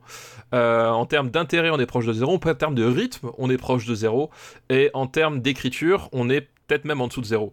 C'est-à-dire que euh, peu importe selon duquel tu, tu, tu prends le film, euh, voilà, Sean Cunningham, c'est pas Wes Craven, c'est pas euh, c'est pas euh, George Romero, c'est pas John Carpenter, c'est un putain de tâcheron qui ne sait pas tenir une caméra et il a une mise en scène absolument dégueulasse pendant tout le film. C'est un film ultra ultra plat, ultra chiant, c'est mal découpé. Euh, les scènes de meurtre ont, vraiment aucun intérêt, c'est ultra cheap. Il euh, n'y a aucune inventivité. Euh, même en termes de photos, c'est vraiment le minimum du minimum. Enfin, c'est vraiment un film artistiquement vraiment dégueulasse, fait vraiment au rabais, euh, parce que voilà, effectivement, il y avait un, créneau. Euh, ils ont ils ont bien vu que voilà, parce qu'après il y a meurtre à la Saint-Valentin, il y a tout ce que tu veux. Euh, c'est pas après il y a meurtre à la perceuse. Enfin voilà, à un moment donné, c'est les deux trucs. C'est soit tu trouves la date, soit tu trouves l'arme du crime. Si à faire les deux à la fois, c'est bien. Et, et ce film-là, c'est à aucun moment il essaye de faire du, du cinéma. C'est-à-dire que les acteurs sont tous nuls à chier, les personnages sont insupportables. C'est-à-dire que Alors, les acteurs sont nuls à chier. Ils, ont vraiment de la merde à jouer. ils ont vraiment de la merde à jouer, mais, mais, c'est ça, c'est que les personnages sont ultra pénibles, ils sont ultra mal écrits. Euh, et euh, t'as juste qu'une envie, c'est qu'ils crèvent. Tu t'en fous complètement de ce qui se passe. C'est-à-dire que le, mec s'est dit, ouais, massacre à la tronçonneuse, ah, c'est un massacre avec des tronçonneuses, c'est trop bien. Alors qu'en fait, euh, finalement, la tronçonneuse, c'est vraiment une partie négligeable du film. Enfin, tu vois, c'est un type qui s'est dit, il y a un créneau à prendre, et et qui a jamais compris où était la, le- le- la- la magie, le secret, et ce qui a fait le succès des films qu'il essaie de, de copier euh, lamentablement, quoi. Euh, bah moi, je suis assez, je suis assez d'accord avec toi, mais, euh, mais tu sais, moi, quand j'ai moins d'autorité que, que toi en termes de, de films d'horreur. C'est-à-dire, c'est- je les ai pas tous vus, j'ai vu celui-là, et c'est-à-dire celui-là, mais est complètement interchangeable. Le seul truc, c'est que tu l'as dit, il y, a un- Nemesis, et il devient iconique qu'après, en fait. C'est ça, il devient, il devient iconique. Et en plus, attends, le mieux c'est que euh, donc Jason Voorhees devient le tueur à partir du 2, mais son masque et euh, son attirail, ce qui a devenu iconique, c'est que à partir du troisième film. Puisque dans le 2, il a un sachet en, en- il a un sachet en papier sur la tête. Donc, euh, c'est-à-dire que c'est une série qui, le truc dont tout le monde se souvient, le truc le plus iconique, ça met trois putains de films à arriver. Voilà, c'est pour- te, dire quoi. Euh, c'est pour te dire à quel, point le, souvenir qu'on peut avoir du premier vendredi 13 est, complètement faussé. C'est-à-dire que, euh, voilà, dans le premier film, en fait, je vous divulgacher le, le, le truc, c'est que le meurtrier, c'est en fait Pamela Voorhees, la mère de Jason, euh, puisque Jason, en fait, euh, meurt noyé dans, Crystal Lake à cause de, bah, de ah, de, titulaires du Bafa qui n'ont pas fait attention et qui préféraient copuler et qui du coup n'ont pas vu qu'il était tombé lac alors qu'ils savaient pas nager. Euh, voilà, donc c'est ça la, clé du truc. Euh, mais entre temps, tu te, tu te fais vraiment chier et c'est-à-dire que euh, même quand ça, même quand la révélation arrive, le film décolle pas plus. Le seul moment un peu intéressant du film, c'est le dernier plan. Euh, c'est-à-dire la, la, la, la, Final Girl qui est sur le, qui est sur le lac dans le canoë euh, et qui d'un seul coup il y a, y, a y a, la figure de, de, Jason qui sort de l'eau pour l'attraper et la tirer avec, avec elle dans, dans, le fond du lac. C'est le seul moment de cinéma du film, ça dure 10 secondes et, et c'est le moment où le film se termine. Voilà. Et le reste c'est nul à chier. Écoute, je suis content de pas avoir à me remémorer le film parce que j'ai des souvenirs beaucoup plus épars que toi. Euh, je l'ai vu, hein, mais j'y accorde aucun intérêt. Je, ça m'intéresse pas. Et même dans la série tout entière, pour ce que j'en ai vu, euh, je suis pas ouf, quoi. Bah en fait, alors si tu veux, moi je peux, je peux vous faire un, un guide, non, un, un non, guide de, suite, de, de, de Vendredi 13, parce que il y, y, y, a des épisodes qui sont bien. Euh, mais il y a des épisodes qui sont qui sont vraiment atroces quoi. Et mais, euh, c'est le seul qui est réalisé par Cunningham d'ailleurs. Oui, c'est le seul parce qu'après il va produire le il va produire le, le, le suivant parce que euh, voilà le mec une fois qu'il a lancé le truc et en plus ça a cartonné. Enfin, ce qu'il faut bien voir c'est que c'est un film qui a, qui a cartonné. voilà, il a il a il a au moins eu ce talent là de sentir que c'est ce que les gens voulaient voir et que c'est du film vite fait mal fait mais on s'en fout parce que le bouche à oreille fait que. Donc ça, il y a surtout qu'il n'y a, a, pas beaucoup d'offres aussi. Ah, encore. Oui, bah on, il commence à y en avoir, mais c'est-à-dire que le, comme dit Cunningham, c'était un producteur avant, il avait quand même des relations dans la distribution, donc il a pu faire diffuser son film aussi.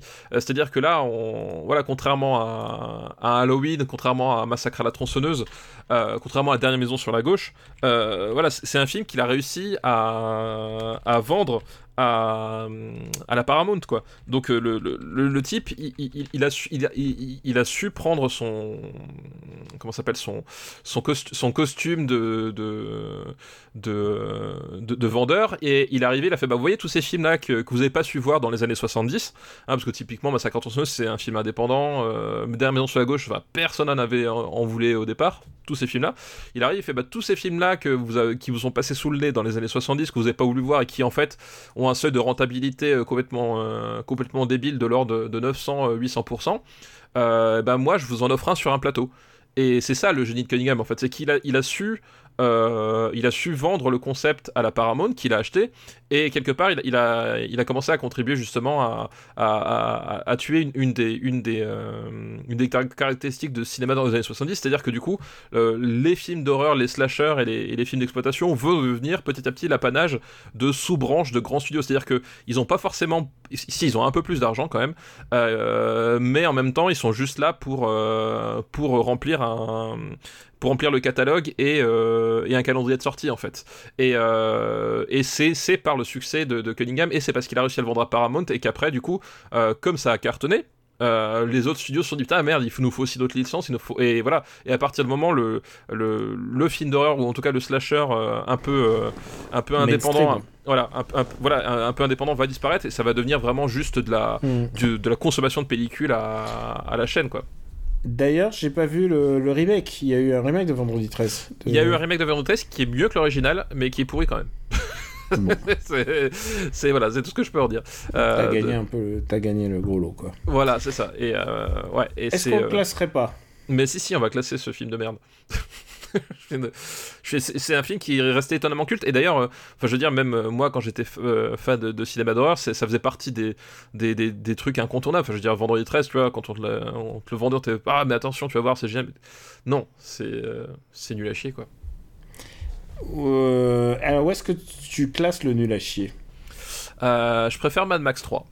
Euh, je préfère Mad Max Attends, 3. Je, je, cherche Mad Max 3, il est où? Je préfère Cobra. Cobra, la 216e place, tu vois. Je préfère Cobra, là. Euh, je préfère Superman 4, en toute manière. Ah bah, Superman 4. Je préfère Moonwalker, attends, c'est pas possible. Euh, Moonwalker me fait beaucoup plus. Je, je, trouve que Cyborg a plus de cinéma que Vendredi 13. Euh, je suis d'accord. Est-ce que Allo Maman ici bébé ce serait pas ma hard limite quand même? Ah, je peux te l'accorder. Je peux, je peux voir, je peux voir effectivement euh, où ça coince, tu vois. Genre Allo Maman ici bébé. Et en plus il y a Christy Alley euh, qui joue dedans. Oui, c'est vrai, c'est vrai. Vrai. Et t'es au courant de ce qui est passé à Christy Alley Euh, elle s'est transformée en comète? Non, elle est, euh, Elle- elle elle, fait est très drôle, pourtant. elle est Trumpiste pur jus. Ah, bah oui, bah ça, ça, ça, c'est des gens, ça c'est des gens qu'on apprécie. Et genre, elle a fait, elle a dit, elle a fait un tweet en disant, écoute, je vote pour euh, pour Trump parce que ce n'est pas un homme politique et get things done. Ah bah oui, bah ça. Je pense qu'elle n'est pas au courant de l'épidémie qui frappe son je, pays. ouais, je crois qu'il manque deux trois infos, mais ok, c'est pas grave. C'est- Vendredi 13 devient le 223e euh, film de des années 80. de 1980. Ça fait longtemps qu'on n'a pas qu'on n'a pas classé des films aussi bas. Tiens, Ouais, ça fait longtemps qu'on n'a pas démoli un à ce point. Ouais, c'est clair. je, je pense qu'on va pas classer aussi bas le prochain film de sa liste. Vas-y, Parce dis-moi, que c'est un quoi film que j'aime plutôt, alors que c'est plutôt des- des- destiné Ah, c'est un film de Mickey alors du coup, vu que c'est un film que t'aimes plutôt. Ah, T'as dit quoi C'est un film de? Mickey, vu que c'est un film que t'aimes plutôt. Ah, c'est pour ça que j'ai pas entendu. Ok, d'accord. Donc, euh, sur la liste de Rui Haneke, c'est un film qui a souvent été demandé. C'est Police Academy. Ah oui, Police Academy. Euh, mais oui, le, Ou le- euh, le fameux film où ton, ton fils a dit Mais papa, qu'est-ce qu'ils font sous le bureau, sous le pupitre? Qu'est-ce qu'elle fait la dame sous le sous le pupitre Effectivement. Euh, Bah écoute, Et il a demandé ça sans malice, hein, bien sûr. C'est Non, pas non, genre non, non. il savait et il voulait te provoquer. Non, non, il savait, il savait clairement pas. Oui, c'est- effectivement une façon comme une autre de découvrir ce qu'est la fellation après Ghostbusters finalement, Euh, qui sont Ah, quand même. alors, non, alors Ghostbusters, tu ne peux pas le voir parce que c'est une fellation fantôme. C'est une fellation fantôme, voilà. Alors que Exactement. euh, dans Police Academy, c'est une fellation, mais qui est suggérée. Par, Voilà, qui- euh, Voilà, exactement. Euh, Police et Academy. et qui- et attends, il faut que aussi le dire, qui est Ouais. suggérée sous forme de punition. C'est-à-dire, c'est sous forme de Ah, on va lui faire une farce. Et, ouais, et c'était ça les années 80. Voilà. Alors que, alors que franchement, tu sais que genre, hein Vraiment Vous êtes sérieux? Euh, c'était le, le grand moment où euh, Steve Guttenberg était, euh, était le possiblement Golden Boy Ah bah. des années, des, de l'Amérique, quoi. Euh, Euh, Steve Gutenberg, il me fait beaucoup penser à merde, à hum, Ferris Bueller. Tu vois, il est un Oui. peu côté. Ma- euh, C'est le Matthew Ferris Broderick. Bueller de la génération d'avant, quoi. Ouais, c'est ça. C'est c'est qu'en fait, bah, c'est parce que le mec, il va être dans Police Academy, il va faire Cocoon, coup sur coup, il va être dans Short Circuit. Euh, C'est le Matthew Broderick de l'époque. Ouais, c'est Mathieu Broderick de l'époque. Et en fait, à un moment donné, effectivement, il y a, y, a, y a cette idée, putain, ça va être, ça va être un, un des talents euh, euh, des, des années futures. Bon, ça s'est pas vraiment c'est- passé comme ça, mais. Et c'est devenu, et devenu presque une blague parce qu'à chaque fois qu'on le voit, il dit Hey, salut, c'est Steve Gutenberg, le flic de Police Academy. Et c'est quoi son plus gros achievement à part ça, à part trois hommes et un couffin Bah ouais, bah, version US c'est, si, c'est quand même. euh, c'est Short Circuit, on va dire. Short Circuit et Cocoon, voilà. Voilà, et Cocoon, exactement. Non, Euh, alors on est méchant avec sa carrière, il a quand même une carrière. euh, il y a quand même pas mal, pas mal de trucs, quoi. Bah, il a fait pas mal de Police Academy déjà, première chose. Ouais. Il en a fait 4 sur les euh, sur les combien il y en a au total? Il y en a eu Sept, ouais, 7 ou 7 ou... Bah, moi je me suis arrêté à 7, moi. Euh, mon Attends, je vérifie, je, je viens de... mon, mon Euh, préféré étant quand même le Police Academy où ils vont à Moscou, ils découvrent que euh, en fait les, les bolcheviks sont aussi des êtres humains. Voilà. Alors, Police Avec, Academy avec à Claire Moscou- Fornali d'ailleurs. De quoi? Le Police Academy qui va en Russie, le, la, le, le love interest de, euh, de comment s'appelle du, du personnage principal, c'est euh, c'est Claire Forlani. Voilà, et je m'en souviendrai toujours euh, du coup. pour- C'est Claire ça. Forlani qui joue Ouais. la russe Ouais, exactement. Alors, parce que oui, il faut savoir un truc, c'est très grivois, comme vous le- on a commencé à parler de fellation, c'est souvent, souvent, souvent sous la ceinture.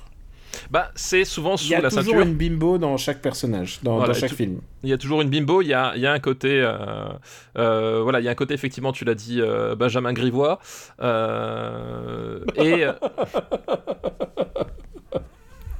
Oh, je l'ai pas vu venir, cela. ah, c'est la fête, hein. Euh, c'est la fête. Bref, et euh, et ouais, aussi en fait, films, donc voilà, ouais. Et qui sont devenus cultes, par... enfin surtout le premier, quoi. bah, ce qu'ils ont eu culte, surtout qu'en plus ils sont pas tellement fléchés, c'est-à-dire que passé le premier, ils ont un peu refait la, la même formule tout le temps. hein. Euh, et d'ailleurs, je crois que le, le- celui avec Claire Forlani, euh, qui est donc euh, une, euh, une, une flic, une flic, une flic russe, c'est le dernier en fait, il me semble. C'est le 7. Oui, Mission Moscou. ouais. Mission Moscou. Ouais. Voilà. Et voilà. Bref. Euh, c'est qu'en fait, ils vous reprennent tout le temps la même formule, c'est-à-dire que c'est vraiment un film, aussi- c'est aussi c'est un- vraiment un film à gag en fait, euh, puisque il y a, il y a vaguement euh, le, le principe, c'est que le personnage de, de Steve Guttenberg, donc qui est Mahoney, euh, est un flic euh, euh, cool, qui est quand même un bon flic dans l'esprit, mais qui est un petit peu, un petit peu indépendant et qui du coup a. non, mais voilà. c'est un Jean Foutre surtout. Oui, c'est un- le Jean Foutre. c'est- le transposition pour moi, si tu me permets, de, de prof. C'est l'humour de prof. C'est que des gens qu'on n'a rien à foutre d'être là. Genre, servir et protéger les gens, c'est pas dans leur organigramme, quoi. Ou alors de la petite, euh, de la petite euh, actrice noire timide, tu sais, celle qui joue. Oui, Celle qui joue avec la petite voix. C'est un film qu'on a souvent vu en VF, hein, je précise. Et euh, qui joue avec la petite voix et qui, à la fin, elle, elle, elle démonte des patates, quoi. Mais voilà. C'est, ouais, parce c'est- qu'en fait, c'est très- il- c'est bizarre. hein. Et il est envoyé dans l'académie de, de police par, euh, par décision de justice, en fait. C'est ça le truc. C'est qu'il est envoyé vous là allez pour. devenir flic, sinon vous allez en tôle. C'est ça, exactement. Ce qui est- Ce genre, vraiment- quoi Ce qui est vraiment une excellente idée. pour le, c'est- un excellent postulat de départ. Euh, et évi- évidemment, il va rencontrer que des, des personnages euh, un peu tarés comme lui. Il y a Kim Cattrall qui joue dedans d'ailleurs. Hmm ah, Euh, Kim ah, Kim Cattrall. Voilà, Kim Cattrall. Encore une fois, encore une fois, dont on a parlé,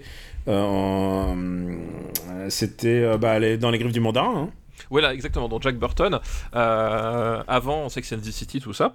Euh, et, euh, et donc, on va tomber sur une galerie de personnages qui sont tous euh, vraiment, qui, qui représentent tous un stéréotype en fait. Il faut voir que le principe de, euh, euh, du film, c'est qu'ils ont tous un stéréotype. Donc, Mahoney, c'est le, le tir au flanc, Kim Cattrall, euh, c'est la jeune fille bimbo. Euh, oui, mais c'est surtout la, la nana. Non, c'est pas elle, la bimbo. Elle, c'est la nana surdiplômée qui, Ah oui. euh, qui est une haute estime d'elle. Il y a une, vraie bimbo avec, euh, qui, avec des jambes de 2 de, mètres de long.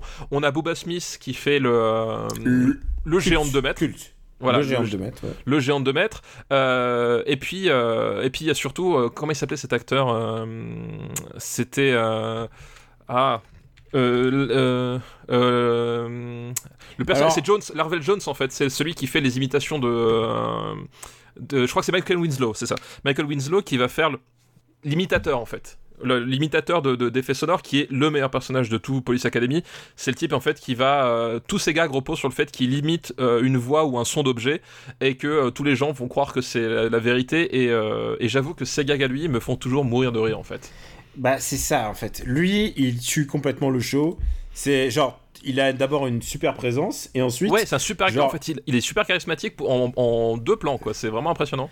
Et, et alors d'abord, c'est le seul, c'est le, je crois que c'est le seul personnage qui a fait tous les films d'abord, ou peut-être pas le seul, mais en tout cas, Ah, c'est le ouais. plus récurrent. Et, euh, et alors en fait, en gros, ils sont poursuivis par les gens et il dit donne-moi ton haut-parleur. Et là, il fait, il fait une, une fusillade Oui, oui, voilà. avec exactement. sa bouche. En fait, c'est un mec qui fait du beatbox en fait. Tout à fait, Et, ça. euh, et, et il est, il est génie, il est fabuleux. Il est fabuleux. Je sais pas si c'est un vrai, s'il fait vraiment du beatbox ou s'il est doublé ou. J'ai jamais su non soit. plus, ouais. ouais. Mais, mais en tout cas, son rôle est devenu suffisamment culte pour, encore une fois, je vais invoquer Homer Simpson. Mais Homer Simpson, il, à un moment, les gens ils lui disent Quoi T'aimes pas Police Academy? Et pourtant, il y a le policier noir qui fait les bruits, et là, il fait Piou, piou, piou, piou, piou. Et c'est euh, Michael Winslow euh, dans, dans ce film-là, donc le, le policier qui fait des bruits, c'est le gars qu'on a toujours voulu être. Ouais, complètement. Voilà, ouais. c'est- Ouais. Pour moi, c'est le vrai point de vue de Police Academy. D'ailleurs, c'est pas un hasard qu'il ait fait tous les films. hein. Ouais, il, a fait tous les films, effectivement, mais les mecs ont bien, ont bien senti que euh, les meilleurs gags, ce sont les siens. euh, parce que dé- déjà, en fait, euh, c'est pas des gags problématiques. C'est déjà la première chose. euh, Puisqu'on a fait. Voilà, il y a, y a- y a quand même. C'est quand même un, un humour qui est assez daté sur certains trucs. C'est- alors, faut, faut te dire un truc, c'est que c'est. Euh, je sais pas si c'est le seul parce qu'après ça s'est un peu adouci, mais c'est classé R. Hein, euh, Bah, bah, bah, oui. il y a, des- oui, il y a des, il y a, il y a des références sexuelles, euh, il y, a, y y des trucs avec, enfin, voilà, c'était de l'humour très gras, quoi. Euh, et, et Michael Winslow, lui, c'était vraiment du, du gag de situation et par un humour qui est senti, c'est-à-dire que je- il n'y a pas beaucoup de licences où finalement ton, ton, le gag repose là-dessus. C'est-à-dire que c'est vraiment la particularité. C'était, si tu voulais voir ce genre de gag, le seul endroit de le voir, c'était les Police Academy. C'est exactement ça. Mais c'était un truc un peu à part. Je pense que Police Academy, c'était l'héritier. euh, on, en a, on en a déjà beaucoup évoqué, donc euh, je vous renvoie à cette émission, mais c'est l'héritier de Mad Magazine en fait. Ouais, c'est vrai, il y a un peu de ça aussi. C'est-à-dire que c'est de l'humour un peu. euh, en France, on va dire Charlie, mais c'est pas exactement Charlie. Irrévérencieux. C'est de l'humour irrévérencieux, on se moque de la police, mais la police gagne à la fin. C'est ça. Et, et avec, avec des personnages stéréotypaux, mais qui sont tous, qui sont tous sympathiques. Parce qu'ils ont tous un truc. Il y a le géant. Euh, moi, j'aime bien le, le Je crois, que- je crois personnage. que d'ailleurs, de- Bo- Boba Smith, il va, il va rester aussi sur les sets. hein. C'est pareil. Il, est- en fait, il est super avec sa grosse moustache et tout. Enfin, il y a, il y a un truc très visuel en fait dans ces, ces gags à, à lui aussi sont, assez réussis finalement. C'est assez chouette, quoi. C'est. Ouais. euh, Enfin, alors, c'est assez chouette. Ça a vieilli. Non, ça, a vieilli et honnêtement, euh, aujourd'hui, en tout cas, à l'époque, honnêtement, euh, j'étais à fond dedans. C'est-à-dire que Police Academy, c'est quoi? C'est 84. Euh, Police Academy, c'est 84. Donc le film sort, le film sort. Moi, j'ai deux ans, il arrive dans les vidéoclubs. Je commence à le voir à peut-être à quoi 8 8 ans. Et moi, j'étais à fond dedans. C'est-à-dire que vraiment, c'était un film que j'ai revu des dizaines de fois parce que j'en pouvais plus. Quand je l'ai revu avec mes enfants, c'est vrai qu'il accuse quand même des baisses de rythme c'est pas voilà tout est pas hyper drôle quoi c'est assez inégal malgré tout C'est inégal. Et puis, euh, toutes les. Enfin, voilà. Toutes les vannes références au cul sont un peu nazes. bah ouais elles sont- bah, surtout elles sont elles sont pas hyper inventives ou quoi que ce soit et euh, et euh, c'est vrai qu'elles sont pas voilà sont pas c'est pas les plus drôles quoi c'est pas les plus drôles Voilà, c'est un humour qui est. Genre, les gens vont dire Ah, est-ce que c'est un humour qui a vieilli? En l'occurrence, ouais. Là, ça Oui, a quand ouais, même. ouais. C'est un humour qui a vieilli. Cependant, euh, bah, tu l'as dit, il y a quand même des acteurs qui sont phénoménaux là-dedans. même, Et, même euh, Gutenberg et- et en fait il est bon Et, et ça repose sur des sketchs, en fait. ouais c'est des sketchs ouais C'est-à-dire, il y a des, euh, il y a des, il y en a des meilleurs que d'autres, et si tu trouves ton personnage, eh ben, tu peux passer un bon moment. Je, Oui, je puis- dirais, je dirais pas ça de tous les films de la série. hein. Non, non, effectivement. Et puis il y a, y a des trucs qui sont aussi super drôles, c'est toutes les interactions entre le lieutenant Harris et Mahoney en fait. Euh, je me rappelle plus le, le nom de l'acteur qui jouait le lieutenant Harris, mais euh, alors surtout en VF en fait, j'adore le, le- je trouve le doublage extrêmement réussi de, du lieutenant Harris en, en VF, il, il est vraiment parfait. Euh, sa façon de faire Mahoney comme ça, euh, je trouve ça génial. Et, et leurs interactions sont, sont vraiment drôles parce que justement le lieutenant Harris c'est celui qui est, qui est le, le référent de la discipline et qui va vouloir casser Mahoney parce que c'est un petit malin. Euh, et t'as tout ce, t'as tout ce, t'as tout ce jeu qui, qui, euh, qui, qui se met entre eux et qui en fait est quand même assez réussi aussi. C'est-à-dire que euh, il y a des trucs qui en vieillissent, c'est assez inégal, mais l'un dans l'autre, ça reste un film qui est plutôt, qui est plutôt sympa quoi. C'est pas la grosse comédie du siècle, mais je trouve qu'il y a un charme assez rigolo là-dedans. Ouais, complètement. Euh, un charme très passéiste, un charme très euh, près 2020, j'ai envie de dire, de euh, ce monde insouciant où devenir un flic par accident est cool et, euh, et n'implique pas. Et tu vois, et tu vois, il y a toute la problématique du monde moderne qui n'est pas dedans. Je veux dire, même 21 Jump Street est plus impliqué dans le monde moderne Ah oui, bien que sûr, ce, oui, bien- que, que bien ce sûr. film-là, quoi. Ah, complètement, oui. Ouais, bien sûr. Et 21 Jump Street, je parle 21 Jump Street, le film, pas la Oui. Bah, même la série en fait était, était, était plus. euh, Ah bah non, pour le coup, la série est super moderne en fait. Ouais, et, et- et super, euh, super euh, ouverte à, à toutes ces questions-là, effectivement. Ouais. Alors, et j'ai un, j'ai une bonne nouvelle pour toi. J'ai le nom du comédien euh, qui fait le lieutenant Thaddeus Harris, et c'est Marc de Georgie. Et pourquoi Ah oui, je connais Marc Ouais. de Georgie? C'est parce que c'est la voix d'Idargos dans Goldorak. Eh oui, Il a exact. une voix un peu comme ça. Exactement, il- mais elle, elle- elle est géniale. Enfin, honnêtement, et ça c'est pareil. C'est euh, moi, c'est un souvenir d'enfance cette voix. euh, c'est c'est la voix la de- voix quoi. Bah, je sais pourquoi tu la connais, tu connais bien cette voix. C'est la voix de Lee Majors Ah, mais oui, en exact. français. Exact. Et, oui. Bien sûr, on parle de comédiens qu'on qui tombe à connaît, pic, euh, voilà. Voilà. Voilà, et euh, voilà, il, Tout il- à je fait. crois qu'il voilà, donc donc euh, c'est que des personnes, c'est des trucs qui nous parlent quoi. Exactement. Alors, euh, où est-ce qu'on va, où est-ce qu'on va classer Police Academy Euh, ouais, est-ce qu'on va casser Police Academy euh, Alors, par rapport au. Voilà, une comédie, les Monty Python, le sens de la vie. C'est quand même moins bien. Ah non, c'est ouais, c'est moins bien. C'est- moins bien que Ah Père non, faut pas déconner, non, ne Ah. déconne pas, non. Euh, je pense que ah, on va on va juste parler en termes de rire. Euh, Euh, c'est plus drôle que la couleur pourpre, ça c'est sûr, mais c'est c'est le film qui est tombé sous mes yeux. hein. euh, Euh, Est-ce que tu préfères un fauteuil pour deux ou pas? Je un préfère fauteuil- un il, est où, fauteuil un pour fauteuil- deux. il est où un fauteuil pour deux? Fauteuil pour deux est 73ème. Ah oui, oui, oui, oui, oui. Non, pour, pour moi, tu vois, là, là, je regarde, je vois Le Père Noël est une ordure qui est 92ème. C'est, Ah oui, euh, je préfère Fe- Ferris Bueller. Il y a, y a les ripoux 111, c'est, moins bien que les ripoux. Ah, Ouais, ça Ah. peut se discuter. Ah non, là, là, là, on, on parle. Ah, on- là, tu, là, tu- on commence y à. a-t-il un pilote dans l'avion euh, 110ème, les ripoux? On est, on est dans ces eaux-là. On- est dans ces eaux-là. quoi- Prince à- Tu préfères un prince à New York ou pas? Eh, je crois que je préfère un prince à New York. Je crois Dont que je le préfère- deuxième avait été annoncé sur euh, Oui. Amazon. Su- Suite, suite, à, suite finalement à ce qu'on avait dit nous de- dans Super Ciné Battle. Donc tu vois, comme quoi, euh, on, on- on avait déjà annoncé le, le, le- le spin-off de, de Fast and Furious. Suivez-nous, nous sommes des influenceurs. Je tiens à dire un truc. Euh, J'ai une annonce à faire euh, pour tous les gens qui écoutent ce- les podcasts de, de Super Ciné Battle et After Eight et tous les podcasts du RPU. On a racheté Fast and Furious 9. C'est-à-dire que si vous voulez le regarder, il faut vous abonner au RPU. Sur ça, voilà, pas le patreon.com choix. slash RPU. Pas Non, je blague, je blague. Évidemment, on n'avait pas 500 millions à mettre. J'ai dit 500 millions, mais je pense que ça aurait été plutôt 700 millions l'enveloppe. Oh, Je pense, Euh, oui, parce qu'en plus, ils les, ils les font en- back-to-back, hein, les films. hein. Euh, Bah, le 9, il est déjà filmé, il est, il est fini, il Oui, devait sortir mais- en, en, en printemps, là, au Ouais. été. Donc, euh, et, du coup, du coup, voilà, il sera disponible chez nous, sur notre plateforme à nous, euh, sur une plateforme de VOD, voilà. sur notre plateforme à nous, et il faudra payer euh, à partir de 1 euro pour le voir. C'est le mec qui est pas rentable. Oui, on a déboursé 700 millions pour l'acheter. Tu sais quoi, je pense qu'il y aura, il y, aura des, il y aura des gros achats qui vont se... Je pense que pas James Bond, mais Ah je bah, pense James, que... Bond, James Bond, c'est en cours de négociation. Hein. Non, non, non, James Bond, et ça y est, ils ont dit, euh, MGM, Ion, ils ont dit, non, non, on a une tradition de sortir au cinéma, on sortira au cinéma. Et je pense que... Je pense qu'ils font bien parce que sinon ça, ça leur nique un peu. Leur... T'as remarqué tous les épisodes on parle de James Bond, c'est ouf ça. Eh oui, eh oui. Euh, par rapport à la vie, elle est un long fleuve tranquille.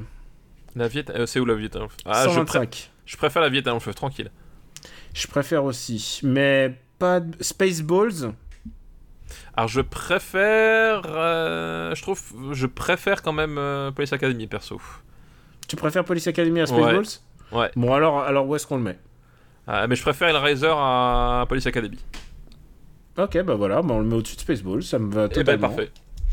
Police Academy. Et, et tu sais ce que je vais faire? Je vais faire une recherche pour vérifier qu'on n'a pas de, de- de- Le seul truc en police qu'on a, non, c'est Police Story, ça va. Ça va. On a... Ouf. Ouf. Ouf, tu sais, parce que ça paraissait évident qu'on ait fait Police Academy. mais Bah non, oui, ça paraît bizarre de pas le faire, ouais, c'est ça, ouais. Ouais. Et là, c'est bon, tu peux faire ta reco. Euh, on va juste remercier euh, la liste de Rui Enriquez. Merci à Merci. toi. Merci à toi, Rui Enriquez. Et c'est une liste qui date de d'aujourd'hui, donc voilà, il a bien fait de l'envoyer. Eh ben voilà, exactement. Quel est ta reco? Eh ben Marocco, ça va être le, le disque que j'écoute depuis euh, le, la mi-septembre maintenant en boucle et dont je n'arrive absolument pas à me lasser, c'est Ultra Mono. Le dernier Goldman. Euh, petit, petit, petit, petit farceur, va. Non, Ultramono, le, dernier disque du groupe britannique Idols dont j'avais déjà parlé euh, et dont je n'arrête pas de parler euh, en ce moment, euh, qui voilà, qui revient avec un troisième album euh, où ils sont toujours aussi vénères. euh, ils sont, enfin, je, trouve que il y a, y a très très peu de déchets dans, dans, ce disque-là. Il y a des trucs assez, des chansons que je trouve vraiment, vraiment, vraiment fabuleuses. J'aime beaucoup la façon dont ça sonne. L'énergie qu'il y a dedans. Enfin, c'est voilà, c'est c'est le disque de post-punk qu'il me fallait en, en 2020. Voilà, je pense complètement, c'est ça.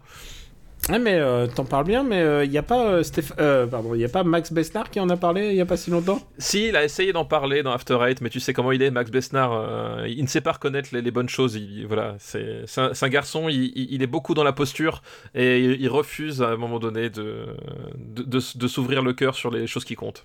Bah moi je vais recommander euh, Fleabag. Euh, je, je plaisante parce que Fleabag était la recommandation de, de Paul, pourquoi pas ne- Mais oui, dire- effectivement, toujours en parler, c'est toujours cool. Écoute Fleabag, c'était vraiment le la c'est euh, euh, moi j'ai pas regardé la saison 2 contrairement à toi, il paraît que la saison 2 est super. Et, Elle est euh, super, ouais. C'était une des séries que j'ai vues juste après la naissance de mon fils, euh, donc euh, les séries de biberon à 4h du matin. Et j'ai vraiment apprécié ce moment que je partage avec Fleabag. Je veux juste dire un truc, c'est que j'ai lu euh, L'Arabe du futur, euh, le dernier volume, celui que tout le monde... a- J'ai mis la couverture sur Instagram et tout le monde m'a fait « Oh, il est déjà sorti !» Non, il n'est pas sorti, mais c'est bon, je l'ai lu et je le recommande. C'est vraiment la bonne lecture euh, de, de, de ce mois de novembre. C'est ça, c'est qu'il y y a un truc avec la, consommation, on ne sait pas encore comment ça va être avec les magasins, mais en tout cas, euh, les librairies ont tenu le coup et même les gens sont venus de manière presque patriotique dans les librairies. Et, euh, et nous, on aime bien ça, on a publié un livre et on n'arrêtait pas de dire, euh, bah nous, on veut... On veut on préfère que les gens aillent dans les librairies. Donc voilà, alors si vous avez l'occasion d'aller en librairie, je pense que quand il sortira, je crois qu'il sort le, le, la semaine prochaine, je crois, euh, donc l'Arabe du futur. Ouais. On espère Et- qu'on pourra aller et- chercher. je- Voilà. Littéralement, je suis dans le futur. Voilà, littéralement, je suis dans le futur. Donc, je vous recommande vraiment l'Arabe du futur. C'est un peu, je sais que c'est un peu naze de recommander un truc que tout le monde, parce que ça se vend vraiment par euh, kilo, pla- par, par, par palette, quoi. Les, les... euh, Donc, euh, euh, je sais pas si tu as lu, toi d'ailleurs. Euh, J'ai lu que le premier volume, moi, donc euh, je ne connais que le Ah, premier donc il t'en volume. reste encore, euh, il t'en reste euh, quatre autres, quoi. Ouais, ça, donc, euh, je- voilà, je- euh, donc- J'ai encore le temps. Ouais, donc euh, Riyad Satouf euh, à son meilleur. Et ce qui est intéressant, c'est que j'avais vu euh, euh, l'expo de Riyad Satouf, je crois que j'en avais parlé dans un After Eight. Euh, son expo où il montrait d'ailleurs ses, ses premiers dessins. Il y a un truc qui est incroyable avec ce mec, c'est que quand il était jeune, mais le mec il dessinait comme Mobius, et il, avait un- il avait une capacité académique euh, dans son Alors, dessin. Ouais, et il l'a complètement déconstruit pour faire euh, son propre style. Je trouve ça incroyable. Vraiment, c'est un, Ah bah un très très, grand illustrateur. ça en demande du courage effectivement parce que euh, ouais de, de, de tout de, enfin, de tout de tout transformer et surtout de, de, partir sur un truc qui vraiment ne ressemble qu'à lui quoi. Mais c'est la marque des grands, hein, c'est c'est Picasso. hein. Picasso, euh, tu regardes ses, dess- ses dessins, à 8 ans, il dessinait comme Raphaël. Il s'est dit, bah, je vais pas dessiner comme ça toute ma vie, je vais me réinventer. Il s'est réinventé dès 9 ans. Euh, voilà, c'est à ça que c'est à ça qu'on remarque les, les vrais génies. Et je pense que c'est un, je pense que c'est un vrai génie. Donc voilà. Euh, L'Arabe du futur sort bientôt, euh, disponible dans toutes les bonnes librairies. Allez-y, allez-y, de, allez-y gaiement. Voilà, c'est le plus, le plus gaiement possible en tout cas. C'est la fin de Super Ciné Battle. Taille Bah oui. Et ouais c'est Ça ça. va et Voilà, on s'est décidé, on fait un taille normal, on fait un taille normal, c'est comme ça. Vous pouvez retrouver la liste euh, ultime sur le site supercinébattle.fr et puis le podcast, bah, vous pouvez le retrouver sur votre euh, appli euh, dédiée ou alors euh, sur le même site supercinébattle.fr ou toutes vos applis de podcast comme vous le voulez. Stéphane, où est-ce que peut te retrouver? Eh bien, on peut me retrouver dans After Eight, dans le Growlcast qui est sorti donc vendredi, le dernier épisode consacré à- au, à- au cinéma. Voilà, un film euh, dont Dave Grohl a fait la, bande originale et un film que personne n'a vu globalement, à part euh, euh, moi, Benjamin et notre invité Anthony qui était, qui était là pour, le coup. On me retrouve aussi dans Rocktogone, c'est bientôt fini. hein. Je vous rappelle que Rocktogone, c'est on s'affronte avec Max Besnard pour déterminer les plus gros albums de, rock de ces 50 dernières années et ça n'aura lieu qu'en 2020.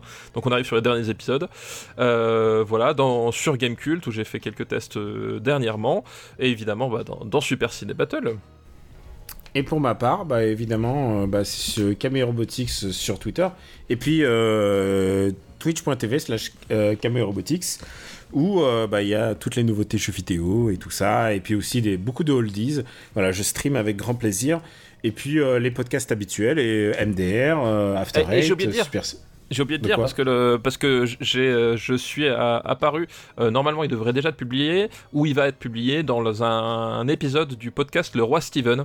euh, qui est un podcast dédié à Stephen King, euh, d'où le jeu de mots dans le titre, attention, c'est habile, euh, où avec moi, avec d'autres d'autres invités, ben, on vous parle pendant une grosse heure de, de Shining. Voilà, le film, évidemment. Ah, cool c'est plutôt sympa. Donc, ça s'appelle Le Roi Steven. Voilà. Tout à fait. Bah justement, il m'avait contacté et j'ai dit, et j'ai dit, Eh, je peux pas, j'ai un bébé, j'ai un bébé entre les pattes, je, ne peux rien faire, d'où mes réponses tardives. Mais demande à Stéphane, il a dit, t'inquiète pas, j'ai déjà demandé à Stéphane, j'ai tant mieux, je peux pas le faire. Et puis en plus, euh, Stephen King, c'est plutôt ta cam. Ouais, c'est disons que voilà, c'est plus, mon, mon rayon, effectivement. Ce serait, ce serait les comédies françaises, bon voilà, je serais un peu moins pertinent. Oui, tu, tu, tu les. As dit, hey, j'ai un pote, euh, j'ai un pote qui a entre les pattes. Allez, allez le voir, lui. Donc voilà, c'est Super Ciné Battle. Euh, on vous dit à la prochaine. On sait pas quand sera la prochaine, mais écoutez, on, on sera là, quoi qu'il arrive, on sera avec vous et on sera ensemble. On vous embrasse très fort. Merci encore de votre fidélité. Merci à tous ceux qui nous soutiennent sur patreon.com/rpu. Ça nous aide vraiment. Euh, pour tout ce qui est logistique, à garder la lumière allumée. Merci encore, patreon.com slash RPU, vous pouvez mettre à partir de ce que vous voulez. Et puis on vous remercie, on vous dit à la prochaine. Bisous, ciao Merci, ciao à tous, et n'oubliez pas, c'est 21h les applaudissements pour les euh, hosts de podcast. Voilà, faut pas les confondre parce que sinon, après, euh, c'est la merde partout. Donc voilà, c'est 21h. C'est vraiment ton mot de la fin? Vraiment. Alors tu l'as.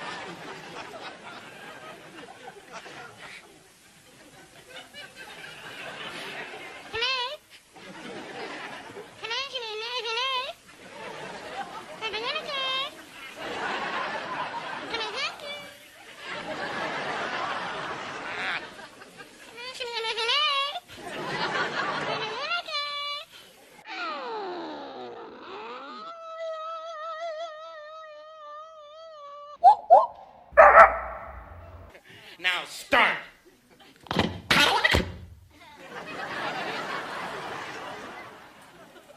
I said, come on.